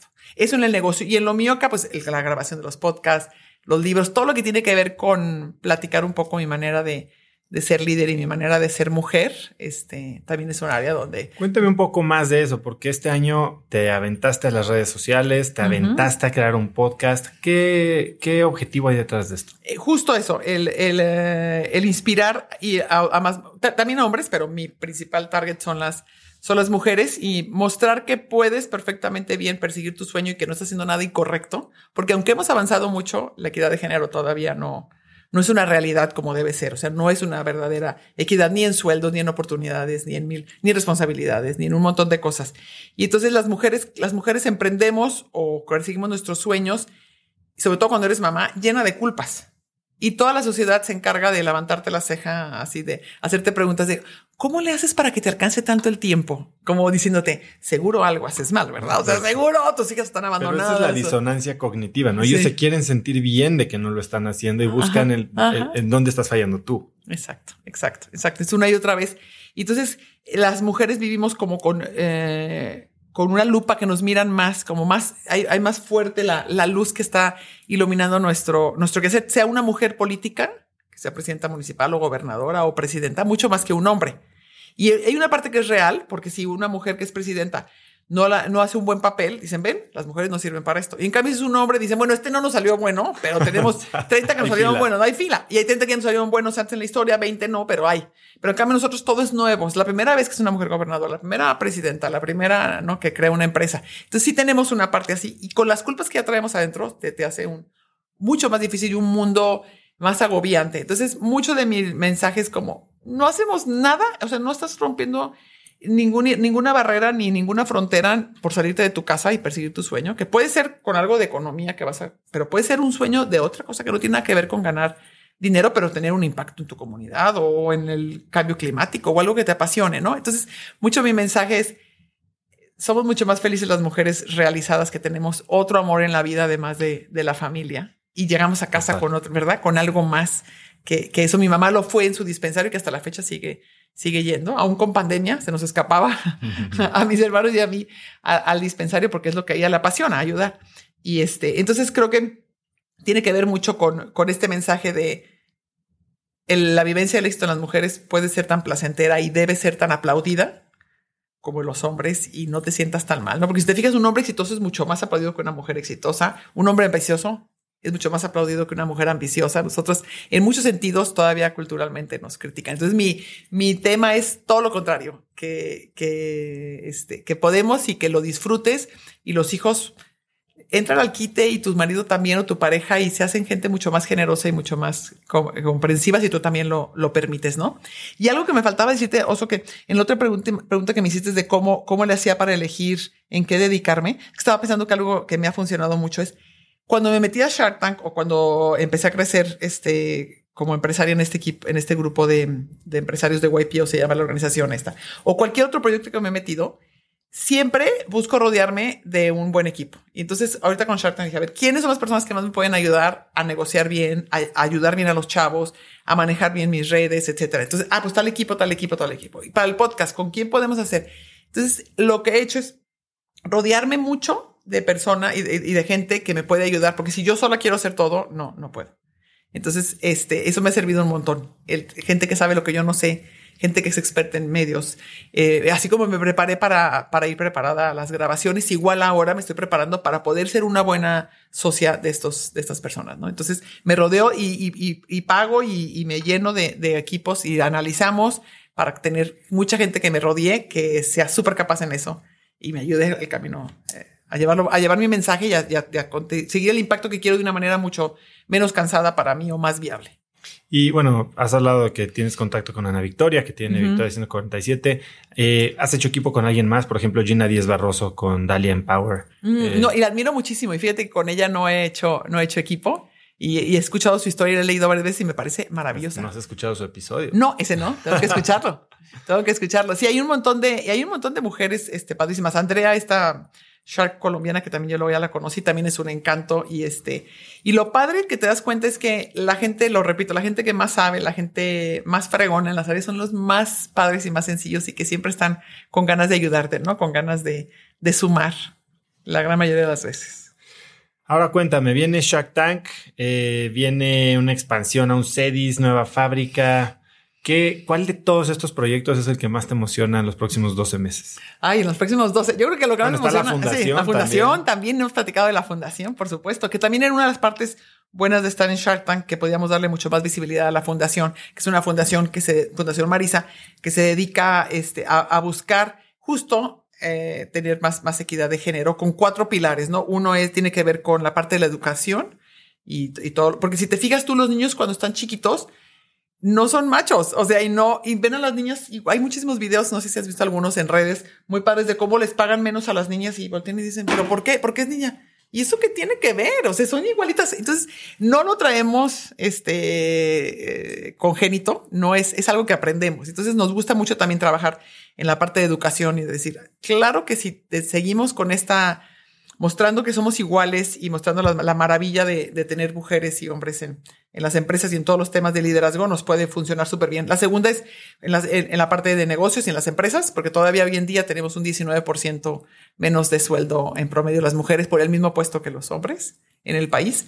En algunos estados 18, 17, en otros hasta 20 y tantos. Y también depende del puesto. Y también ves que hay, este, si te vas a, a las tomas de decisiones, a los consejos, muy poquitas sillas se ocupan por, por mujeres, ¿no? Entonces también trabajamos por esa área. La otra, la violencia, que es una parte súper delicada y triste en nuestro país, la violencia de género. Y por último, el cuarto pilar es, tiene que ver con las eh, redes. Antes las, las mujeres nos apoyábamos mucho entre nosotras porque conocías a tus vecinas y sabías cómo le estaban pasando y si había algo de violencia, pues igual te traías a sus niños o ella se venía contigo o le prestaba la tacita de, de azúcar, lo que fuera. Y hoy en día con esos unifamiliares tan grandes y con esas ciudades tan grandes, la gente no sabe quién vive en el piso de abajo o quién vive este, a dos puertas de tu, de tu casa. Es impresionante. Y una vez nos platicaron una historia muy, muy triste de, una, de un feminicidio y en el cual cuando fueron a, a preguntar y a investigar qué había pasado, varios de los vecinas eh, te habían dicho que habían escuchado los gritos y decían, ¿por qué no hicieron nada? Es que no la conocemos, no sabemos, no sabemos qué estaba pasando. Si hubieran sabido un poco más de su historia, seguro hubieran sabido que tenía una pareja violenta y que, y que iba subiendo el nivel de la violencia y a lo mejor hubieran ayudado más, ¿no? Entonces queremos volver a construir esas redes que nos apoyemos, que nos cuidemos, que estemos al pendiente de las mujeres. Entonces, nuestra fundación, que ya tiene, ya va a cumplir dos años, este, de la cual estamos muy orgullosas, porque hay mucho por hacer, por supuesto, pero cada vez tenemos mejores aliados, cada vez nos hacemos más expertas y apoyamos mejores programas. Entonces, eso es como una parte que me apasiona. Es difícil que te escoja una. ¿Te tengo que escoger una? No, ¿verdad? de los 12 meses. No, qué bueno. si no hubiera sufrido muchísimo. Lo de Shark Tank también, por supuesto, me, me emociona muchísimo. Me emociona ambas partes. Me emociona ya que salga al aire y este y el de empezar a tener más más seguidores y más influencia y poder poder hacer un impacto y tener un impacto positivo más grande y también me emocionan los proyectos en los cuales invertí que varios de ellos les tengo mucha ilusión. ¿En cuántos invertiste? ¿Puedes compartir el número? sí, invertí en total porque son, este, en esto es una buena pregunta porque fueron como dos partes. 11 proyectos en, en, entre las dos, las dos partes. Wow, sí, son muchísimos. muchísimos. Muchísimos. Y, fíjate que algo que nos decían es que las, las mujeres, de, las Sharks mujeres, en todo el mundo tenían fama de invertir menos que los, que los hombres. Y este, y vas a ver cómo las, las otras mujeres que están conmigo también invirtieron un montón. 11 proyectos. A ver, no entiendo bien cómo funciona. Entiendo que tienes que poner una inversión mínima para hacer Shark, pero de ahí te puedes ir para arriba todo lo que quieras. Sí. O...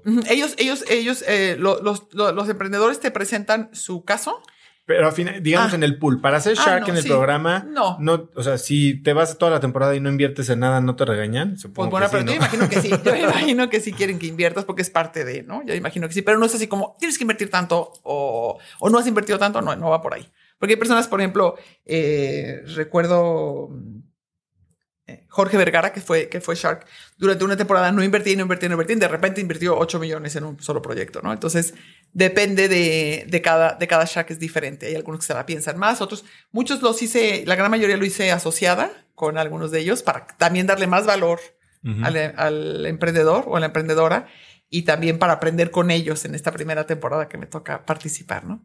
Oye, ¿piensas seguir invirtiendo ahora por fuera? Porque digo, supongo que te van a empezar a llegar mucho más deal flow, ¿no? Sí, este, yo creo que un poco, por supuesto, sí, sí es algo que valga mucho la pena, pero de momento me siento algo saturada en cuanto, porque creo que tiene que ser smart money, ¿no? O sea, no nada más es poner la lana, sino poner tu tiempo. Entonces, en este momento de mi tiempo, digo, no, ya no, ya no me da para más este, otros proyectos más, porque sí es bastante complejo y si quieres realmente tener un impacto positivo en este emprendedor, tienes que dedicarle horas al mes, tienes que dedicarle horas a sentarte y a revisar y ver sus, su lógica de cómo ha hecho su negocio, cómo podemos crecer o ayudar. A lo mejor tienes tú muchas de las inversiones, ellos, hay algunos que piden hasta bien poquito dinero y ofrecen una gran cantidad, pero quieren algún shark en particular o alguien que tenga ciertos contactos y que los ayude a entrar a, cierta cadena de, supermercados o de farmacia o que tenga el know-how de, algo que les vale mucho más que el dinero, ¿no? Conozco a unos emprendedores, bueno, conozco a varios que picharon en esta, en esta ronda. ¿Ah, sí? Y este, hay uno en particular que, y no va a decir nada del programa, pero que se sorprendieron porque es una, es una empresa pues bastante atrevida, por decirlo así, de productos medio fuera de la caja y que tú fuiste, no invertiste, pero me, me, parece que fuiste una de las que fueron más animadas. Sí. Les echaban muchos porros. A ti ya sabes de qué hablo. Sí. Ok, perfecto. Sí, es que creo que, creo que aunque, no invierta, fíjate que parte de mi, de mi, de mi idea cuando entré a Shark era, aunque no les invierta, que siempre lo que yo comparta y lo que yo diga sea algo que les pueda sumar, porque a veces les das dos ideas o le dices, ¿sabes qué? No redondo, hazlo cuadrado o, o no, lo, no lo vendas así en este tamaño, se vende mucho más en este tamaño y ya con eso a lo mejor esa es la diferencia, ¿no? Y también tienes que pensar que no les estás hablando nada más a ellos, sino a todos los millones de personas que te están escuchando. Entonces es un gran compromiso, pero también es una gran oportunidad y yo ya tengo que mostrar que en México se puede hacer negocios pagando todos tus impuestos, pagando bien a tu gente, pagando el seguro social, o sea, porque sin hacer trampa, porque ya ves que hay como esta idea de el que no avanza, el que, no, avanza y que somos corruptos y no. O sea, a mí me gusta mucho mostrar que puedes crear una compañía y puedes crear una empresa donde todo cumplas con todo y, y no y no y no pasa nada. Y puedes crear, por supuesto, una empresa en la cual eres una buena persona con la gente y, y este no tienes que ser el duro, el el jefe estricto o el que solo se va por el bottom line o por dinero. Entonces, sentía que era una gran oportunidad de mostrar otra manera de, de hacer negocio también. Marisa, ¿qué puedes hacer hoy que no podías hacer hace 12 meses? Eres alguien que aprende constantemente y este año nos ha enseñado muchísimo. muchísimo. Puedo, llevar mucho más este, conferencias y juntas por Zoom, a distancia, mucho más. Este, puedo compartir más por otros medios que no sean en persona, o sea, mis ideas, ya sea en un correo o en un WhatsApp más, más pequeño, eso me ha hecho mucho más, mucho más hábil y este, y puedo confiar más que aunque no nos veamos, porque al principio cuando empezó la pandemia, nosotros, nuestro equipo, jamás en la vida habíamos tenido una llamada por Zoom. Nunca, nunca, con nadie. Y entonces fue como aprender toda una nueva manera de trabajar y yo tenía muchísimo pendiente de que decía, ¿cómo, cómo van a sentir mi, mi cariño o mi importancia por ellos, mis colaboradores, si no puedo ir a las sucursales, si no pudimos tener posada, que es cuando los veo a todos, el Día de la Familia, no lo tuvimos tampoco el año pasado. Ya no voy a poder y me sorprendió que entonces me grababa muchos videos, sobre todo al principio de la pandemia para tranquilizar a la gente, para que subieran que su sueldo iba a ser igual, que no perdía, este, que no había peligro en su trabajo y mil cosas más que les quería compartir. Entonces me grababa así a veces yo solo o me grababa alguien con el celular. Y me sorprendió darme cuenta que el feedback era de, ay, qué bueno sentirla cerca, qué bueno que siga con esa sonrisa, qué bueno que la tenemos de líder. Entonces me di cuenta que aunque no esté en persona, sí puedes transmitir mucho a través de un micrófono y a través de una pantalla. Eso para mí es un gran, gran aprendizaje de estos 12 meses. Marisa, si pudieras escribir un mensaje en el cielo para que millones de personas lo vieran, ¿qué diría?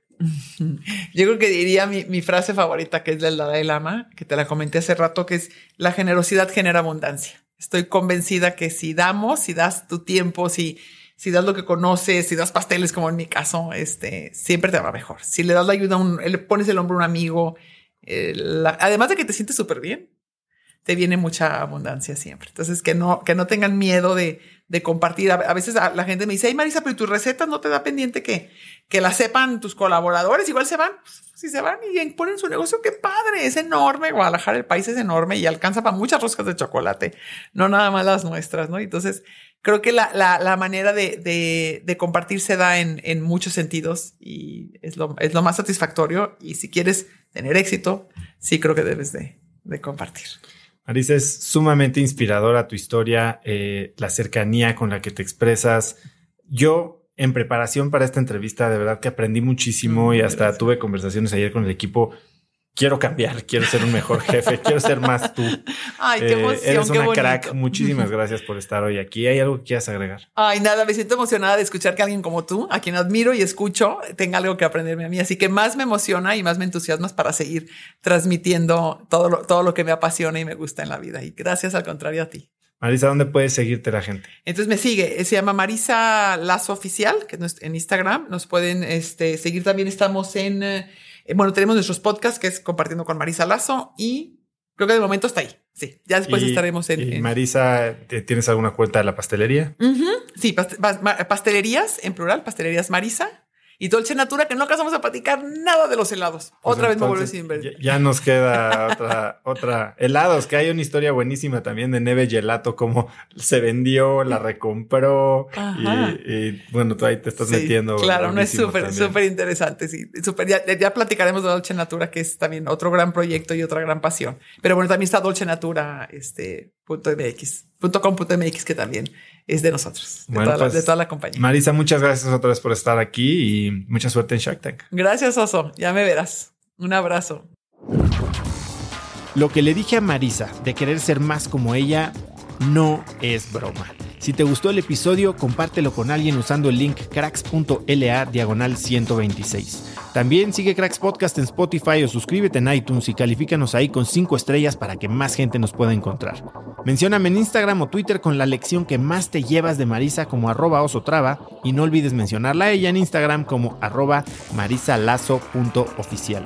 Puedes encontrar links a todo lo que Marisa y yo hablamos el día de hoy, incluidos todos los libros que mencionó en cracks.la diagonal 126. Y eso es todo por hoy, yo soy Osotrava y espero que tengas una semana de cracks. Este episodio es presentado por Vic. Si me conoces, sabes que soy un consumidor voraz de audiolibros y que he probado todo tipo de aplicaciones para seguir nutriendo mi mente mientras manejo o mientras corro o hago ejercicio, pero sin duda, por mucho, Vic es mi favorita.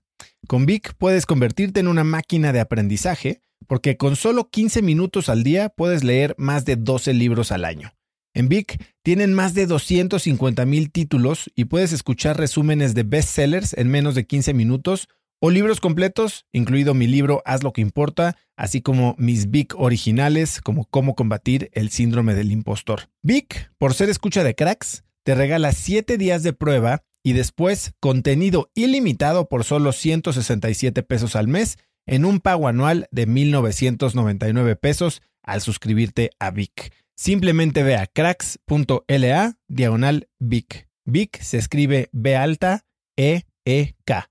Una vez más, es cracks.la diagonal Vic. Este episodio es presentado por Hospital Ángeles Health System. Cada invitado con el que platico en el podcast me abre los ojos a nuevas tecnologías que están impactando de forma positiva la manera en que todos nosotros vivimos. Una de las áreas en las que el avance tecnológico está generando más impacto es en el área de la salud, especialmente con los avances en cirugía robótica que permiten intervenciones con menos sangrado, menos dolor, cicatrices más pequeñas y una recuperación mucho más rápida. Hospital Ángeles Health System tiene el programa de cirugía robótica más robusto en el privado en México. Cuenta con 13 robots Da Vinci, el más avanzado y versátil del mundo, y con el mayor número de médicos certificados en cirugía robótica, con la cantidad de horas necesarias para poder operar, ya que tiene el único centro de capacitación de cirugía robótica en todo el país. Este es el futuro de la cirugía. Si quieres conocer más sobre el programa de cirugía robótica de Hospital Ángeles Health System